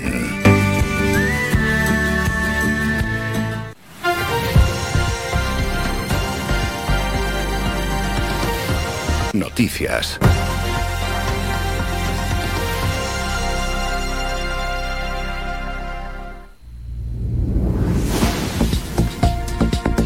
Ya para el boletín informativo de las 11 de la mañana. El presidente del Cabildo de Gran Canaria, Antonio Morales, ha calificado como confusa y de ambigüedad calculada la disposición adicional 4 publicada en el Boletín Oficial del Estado del sábado 14 de mayo sobre la instalación de plantas regasificadoras en Canarias. La rectificación exigida por las instituciones, por la sociedad canaria, la introducción de regasificadoras en nuestra tierra, eh, publicada hoy en el Boletín Oficial del Estado, es de una ambigüedad calculada. Un texto absolutamente confuso. El Gobierno de España debe retirar esa disposición cuarta introducida en la ley de medidas adoptada para paliar las consecuencias de la guerra de Rusia con Ucrania. Este texto incorpora una inseguridad jurídica inaceptable, abre la puerta a todas las posibilidades. Lo que tiene que hacer el gobierno es ya apostar de una vez por todas por las renovables, eliminar todas las trabas, mm, despejar todos los problemas que existen hoy para introducir la eólica marina, todas eh, las trabas al autoconsumo. Ese es el camino a seguir, no la introducción del gas en Canarias. El Consejo de Ministros ha aprobado y publicado en el Boletín Oficial del Estado de este pasado sábado 14 de mayo una modificación a la disposición final cuarta del Real Decreto 6-2022 que eliminaba la autorización administrativa previa para la instalación de regasificación que tuviera como destino principal la alimentación de gas natural en estado gasoso a centrales térmicas. Esta medida afectaba a la ley de hidrocarburos que regula el mercado gasista de gas natural en estado gaseoso cuya competencia es estatal. De esta manera, se da cumplimiento al compromiso adquirido por parte de la ministra para la Transición Ecológica y el Reto Demográfico, Teresa Rivera, con el presidente del Gobierno de Canarias, Ángel Víctor Torres, y el consejero regional de Transición Ecológica, José Antonio Balbuena, para modificar el texto inicial. Escuchamos al propio consejero regional del área, José Antonio Balbuena. En el día de ayer el Consejo de Ministros aprobó una, aclaración de esa disposición final cuarta que bueno, eliminaba esa autorización administrativa previa para las instalaciones de gasificación en Canarias para uso de suministros centrales térmicas.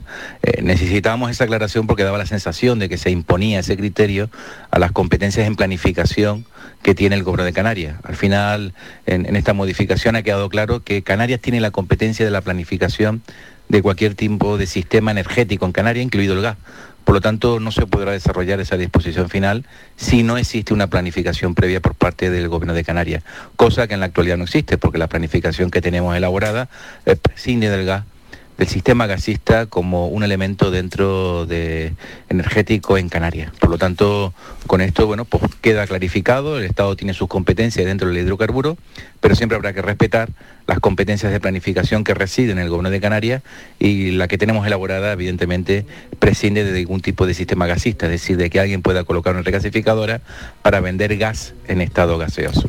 En este sentido, Valbuena explicó que las centrales térmicas funcionan en régimen de autoconsumo y no precisan de autorización administrativa, ya que la propia central eh, transforma el gas suministrado en estado líquido al estado gaseoso para alimentar los grupos que generan la electricidad. Desde el Gobierno de Canarias se consideraba necesaria una modificación del texto, ya que con la redacción inicial se podría interpretar que no se contemplaban las competencias de Canarias a la hora de diseñar su transición energética.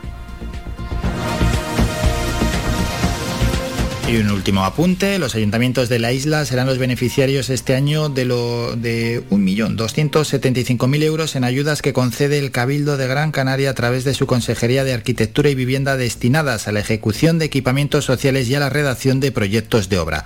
Estos fondos se distribuirán mediante dos convocatorias de subvenciones que ya han recibido el visto bueno del Consejo de Gobierno Insular y que están dotadas con 900.000 euros para sufragar la ejecución de equipamientos sociales y con los 375.000 euros restantes para costear la redacción de proyectos de obras. Terminamos con la información más cercana. Síguenos en nuestras redes sociales. Estamos en Facebook, Twitter e Instagram. Búscanos como Radio Faicán FM y descubre todas nuestras novedades. La voz del derecho.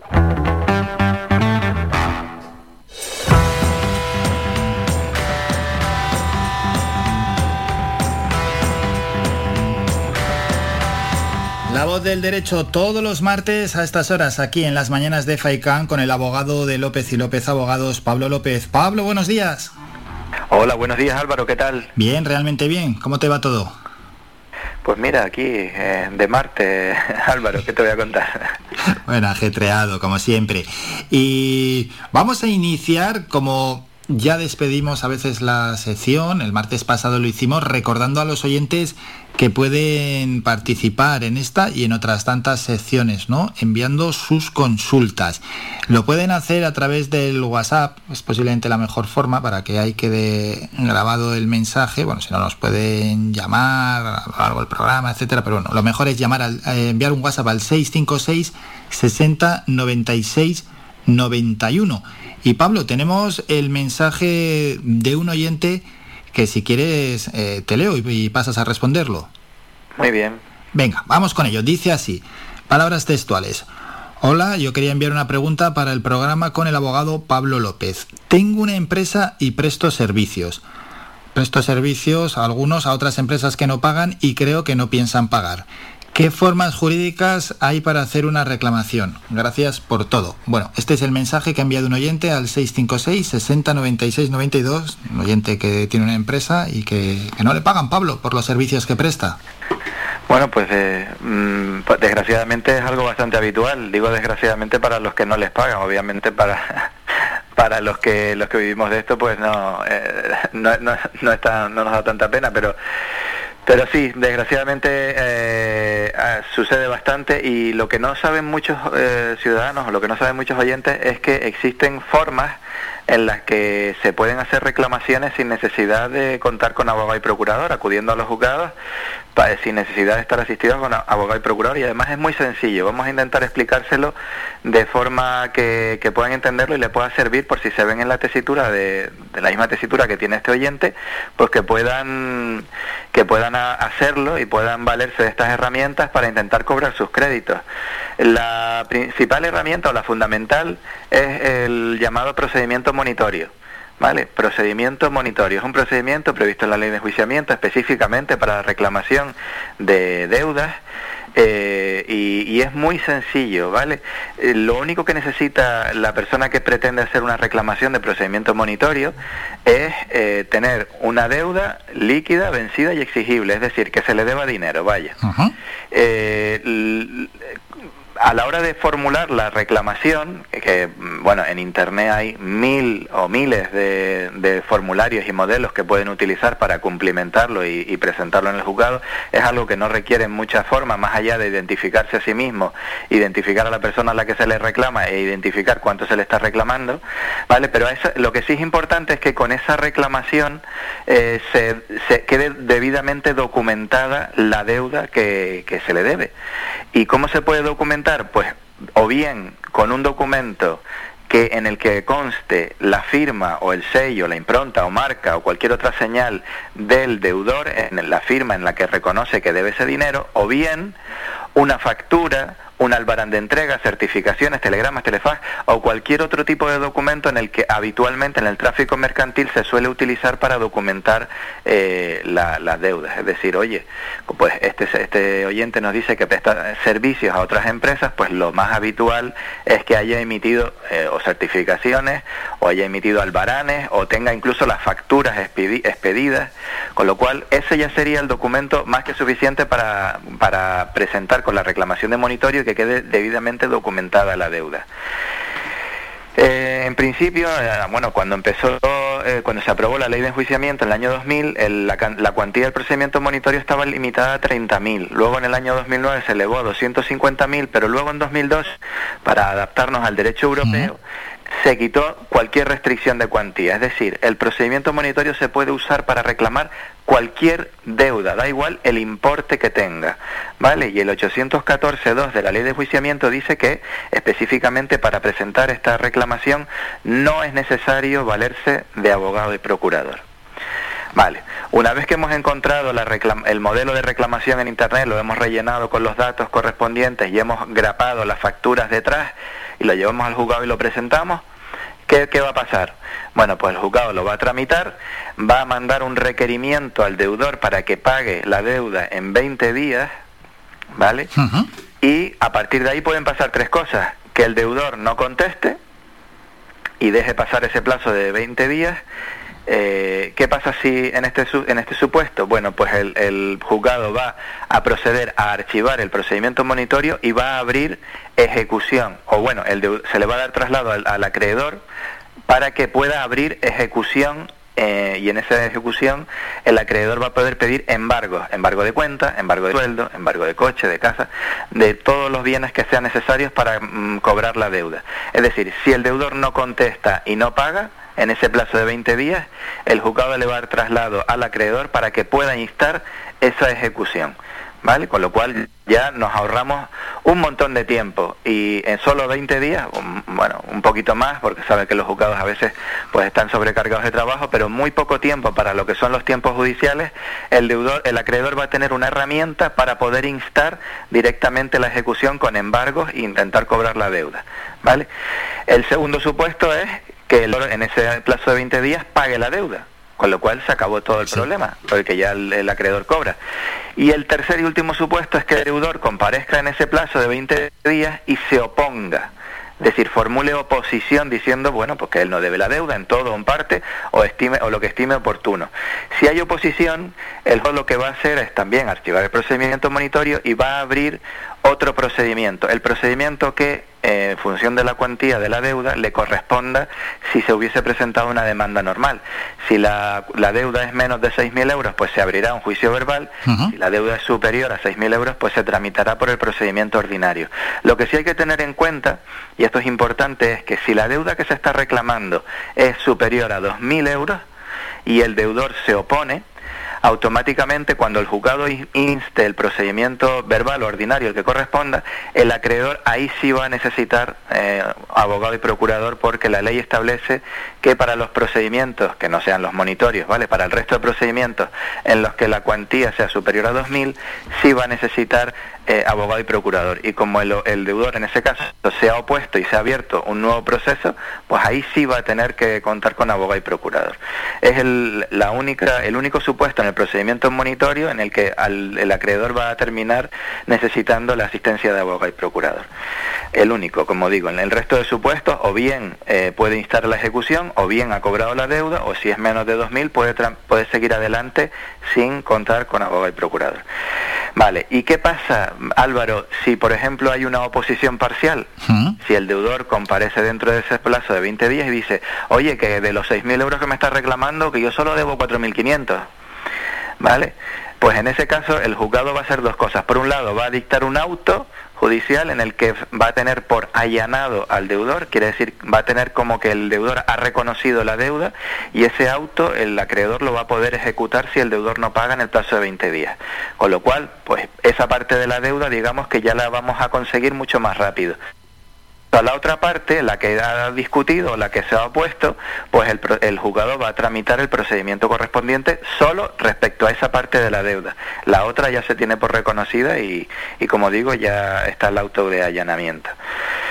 Es una herramienta, Álvaro, bastante, bastante útil y bastante ágil, como digo, para lo que son los tiempos del juzgado y Y además es la más habitual, Pablo. para la reclamación de facturas y deudas comerciales como la del oyente, sí. Es la, es- suele ser la más habitual, sí. Cuestión distinta es que la deuda esté documentada en pagarés o en cheques. Vale, en ese caso también se puede utilizar el monitorio, pero lo más recomendable, porque tiene más ventajas, es el procedimiento cambiario, pero para ese procedimiento cambiario sí va a necesitar abogado y procurador. Es un procedimiento especial para cheques y pagarés que tiene una serie de ventajas todavía más que el monitorio, porque la- al estar documentado en cheque y pagaré, pues la ley le ha dado más ventajas pero mm, en ese caso sí va a necesitar abogado y procurador.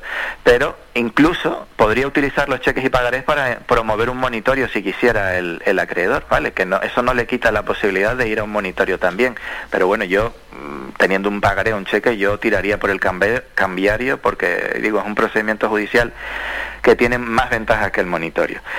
La, la última opción, eh, Álvaro, aparte del monitorio que hemos estado hablando, es eh, una opción intermedia. Digo, a que a lo mejor el, el, el oyente que nos está escuchando, que nos ha hecho esta consulta, o cualquiera que se encuentre en su, en su situación, dice, caramba, sí es verdad que me deben dinero, pero bueno, son clientes, en definitiva son clientes míos, y a lo mejor es un poco duro eh, llevarlos así de repente al juzgado por, por un procedimiento y tal. Bueno, hay una opción intermedia Eh, yo reconozco que la suelo utilizar bastante a menudo y debo ser de los pocos abogados que la usan porque mm, rara, bueno, no, nunca me han venido clientes en, esta situación y es la, la conciliación judicial. ¿Vale? La conciliación judicial es otra herramienta que está ahí en la ley y que se puede eh, utilizar sin necesidad de abogado y procurador y digamos que es, un, es una herramienta intermedia, no es, no es una demanda propiamente dicha, simplemente es una solicitud al juzgado para citar a una persona e intentar llegar a un acuerdo sobre algo sobre lo que hay disputa. ¿eh? Entonces, eh, fíjate si, si esto, esto no es nuevo, Álvaro, fíjate si tiene años que, que la conciliación judicial ya estaba regulada en la ley de enjuiciamiento civil del año 1881. Casi nada. Es decir, no es, una, no es una cosa nueva que me haya inventado yo ni que se haya, se haya sacado de la manga el legislador. Cierto es que en el 2015 se aprueba la ley de jurisdicción voluntaria y se eh, actualiza un poco, tampoco se cambian muchas cosas, pero bueno, se actualiza un poco y ahora ya está regulada en la ley del 2015 pero es, una, es un trámite muy sencillo. Simplemente hay que rellenar una solicitud al juzgado pidiéndole conciliar con alguien. Oye, yo, don fulano de tal, con DNI tal y dirección en la calle tal, quiero conciliar con ta, ta, ta, ta, ta. Y quiero conciliar sobre los siguientes puntos. Primero, que reconozca que tal día yo le presté un servicio, no sé qué, no sé cuánto. Segundo, que reconozca que no me ha pagado la factura número tal de fecha tal. Tercero, que se avenga a pagarme la factura sin más dilación. Bueno, pues el juzgado lo que va a hacer cuando reciba esa solicitud de conciliación, va a citar a esa persona, a ese cliente o a ese ciudadano, a que comparezca un día y una hora y se van a ver ahí en el juzgado y van a intentar llegar a un acuerdo. Esto es jurisdicción voluntaria. No es, nadie está obligado a llegar a un acuerdo. Esto no es una demanda ni es ni es un procedimiento como tal. Simplemente es, es un intento de arreglar las cosas antes de llegar a mayores. ¿Vale? Pero digo, es una herramienta bastante, bastante útil y bueno, eh, muchas veces he evitado eh, a los clientes tener que ir a juicio gracias a la conciliación e incluso, estoy ahora hablando de memoria, al menos en una ocasión que yo recuerde ahora mismo, se ganó un juicio por las, lo que se, por las, mm, las alegaciones que quedaron registradas en el acta de la conciliación. O sea que digo, es una herramienta bastante útil. Esa herramienta, ¿no, Pablo? Pero que tampoco se utiliza tantísimo. No, no, no, no. Eh, sorprendentemente para mí es una, eh, parece una gran desconocida, a pesar de, como digo, tiene muchísimos años, está regulada desde hace muchísimos años y, yo la uso bastante y me parece súper útil, la verdad. Y ya digo, si alguien pues a lo mejor le da un poco de reparo meter a un cliente en un berenjenal de tal, porque bueno, porque a lo mejor es la primera vez que falla o porque sabe que es una persona solvente que está pasando por un, por un mal momento, bueno, pues puede promover esta conciliación antes de llegar al monitorio o incluso a una demanda. ¿Y qué, efectos tiene la conciliación? Porque a lo mejor el oyente dice, vale, yo hago una conciliación y si llegamos a un acuerdo, ¿qué pasa? Bueno, pues fíjese lo importante que es que si se llega a un acuerdo en un procedimiento de conciliación, se va a dictar un decreto y va a tener fuerza de sentencia ese acuerdo.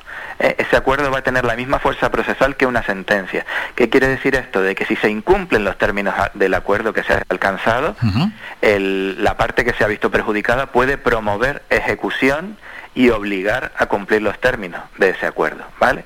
O sea, la conciliación no es una cuestión baladí, no es una cuestión de, ah, esto no llega a ninguna parte, no, no, no, no, es que como se llegue a un acuerdo, esto se convierte en sentencia, ¿eh?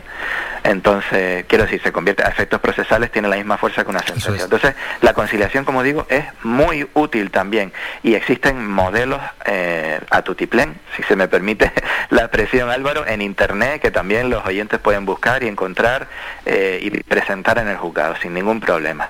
Bueno, pues queda resuelta y además de una manera explicada al detalle, de manera brillante, la consulta que nos ha hecho este oyente a través del WhatsApp. Pablo, ¿algo que quieras añadir? Pues nada, seguir eh, animando a los oyentes que nos manden sus preguntas. Como pueden comprobar, se responden siempre de forma completamente anónima eh, y si no tienen una duda de derecho, pues a lo mejor quieren mm, pues una duda sobre una noticia. Oye, he leído en el periódico esto, ¿qué opinas? Oye, esto es así como dice en la noticia. Bueno, pues aquí le estaremos encantados de responder a sus preguntas o comentar lo que las dudas o, o, las intrigas que tengan desde el punto de vista jurídico, siempre, claro. Eso es. Y el teléfono es el 656 60 96 92, el WhatsApp habitual de Radio Faikan. Pablo, un enorme placer. Nos alegramos que haya quedado resuelta la consulta que tiene este oyente y nos citamos ya para la próxima semana. Hasta entonces, que pases una gran semana. Un saludo, adiós. Y, igualmente Álvaro, un saludo. Visita nuestra página web www.radiofaikan.com y descubre las últimas noticias, entrevistas y novedades de nuestros programas, así como volver a escuchar tus programas favoritos en repetición. www.radiofaikan.com Consulta resuelta y todo aquel que tenga más dudas en otros ámbitos, como puede ser el de la nutrición, tenemos a un experto en nutrición como es Iván Tardón, que mañana estará aquí en el programa pasada a las nueve y media de la mañana. Mm, psicología, eh, mañana también la psicóloga Soraya Puerma a partir de las 11 y 5. Sobre educación tenemos a una docente por si quieren que comente algún tema, alguna noticia en concreto. Sobre legislación, derecho, nuestro abogado, como ya lo han escuchado, Pablo López y otros tantos eh, colaboradores que tenemos aquí en el programa con los que si necesitáis alguna ayuda lo mejor que podéis hacer es escribirnos al WhatsApp 656 60 96 98 o escribirnos o enviarnos un mensaje de audio. Y ahí de esta manera si la pregunta es clara se la trasladamos al colaborador.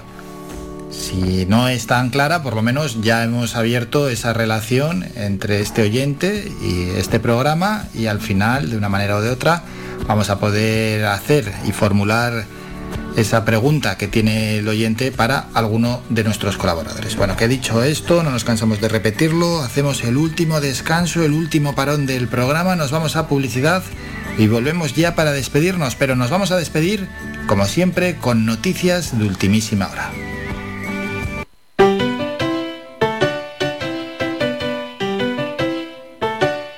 Estás escuchando Faikan Red de emisoras Gran Canaria. Sintonízanos en Las Palmas 91.4. Faikan Red de emisoras. Somos gente. Somos radio.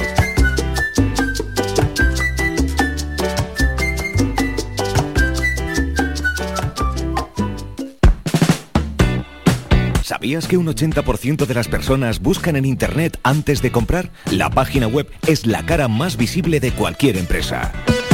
¿Aún no tienes? ¿Tienes pero quieres renovarla? No te equivoques. Pon tu proyecto en manos de profesionales y destaca sobre la competencia. En Canary Bytes diseñamos todo tipo de páginas web y aumentamos la visibilidad de tu negocio. Contáctenos en el teléfono 681 071 076 o visite nuestra página web canarybytes.com.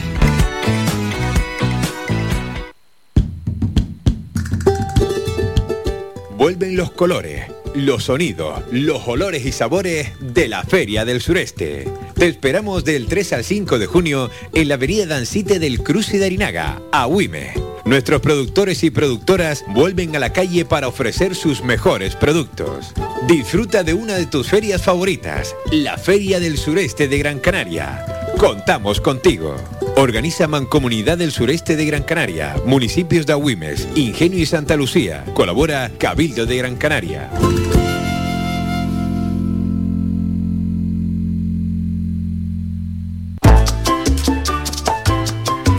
Escuchas Faikan Red de Emisoras. Somos gente. Somos radio. Visita nuestra página web www.radiofaikan.com y descubre las últimas noticias, entrevistas y novedades de nuestros programas, así como volver a escuchar tus programas favoritos en repetición. www.radiofaikan.com Somos música. Somos información. Somos entretenimiento. Somos vida. Somos Radio Faikán. Somos gente. Somos radio. Somos la mejor información, música y entretenimiento. Las mañanas de Faikán.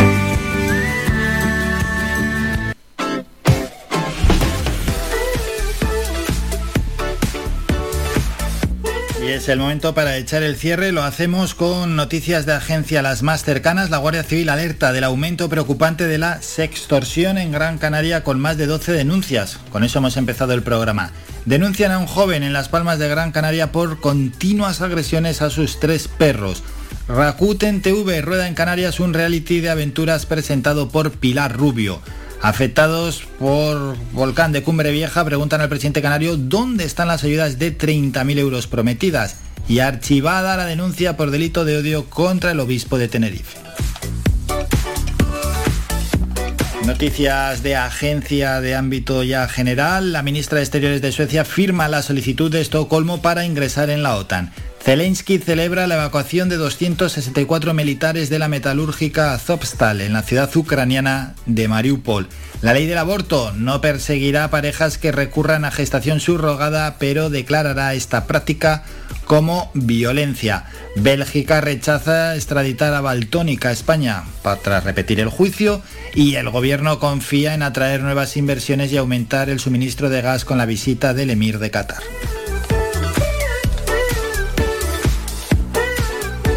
Por otra parte, ya medios digitales locales como Canarias 7.es, cruce de acusaciones. Las mascarillas no tienen origen lícito ni conocido, dijo 3M. RR7 alega que fue estafada al recibir un lote falso, según 3M. El proveedor, que no estaban homologadas, pero el dinero sigue sin aparecer.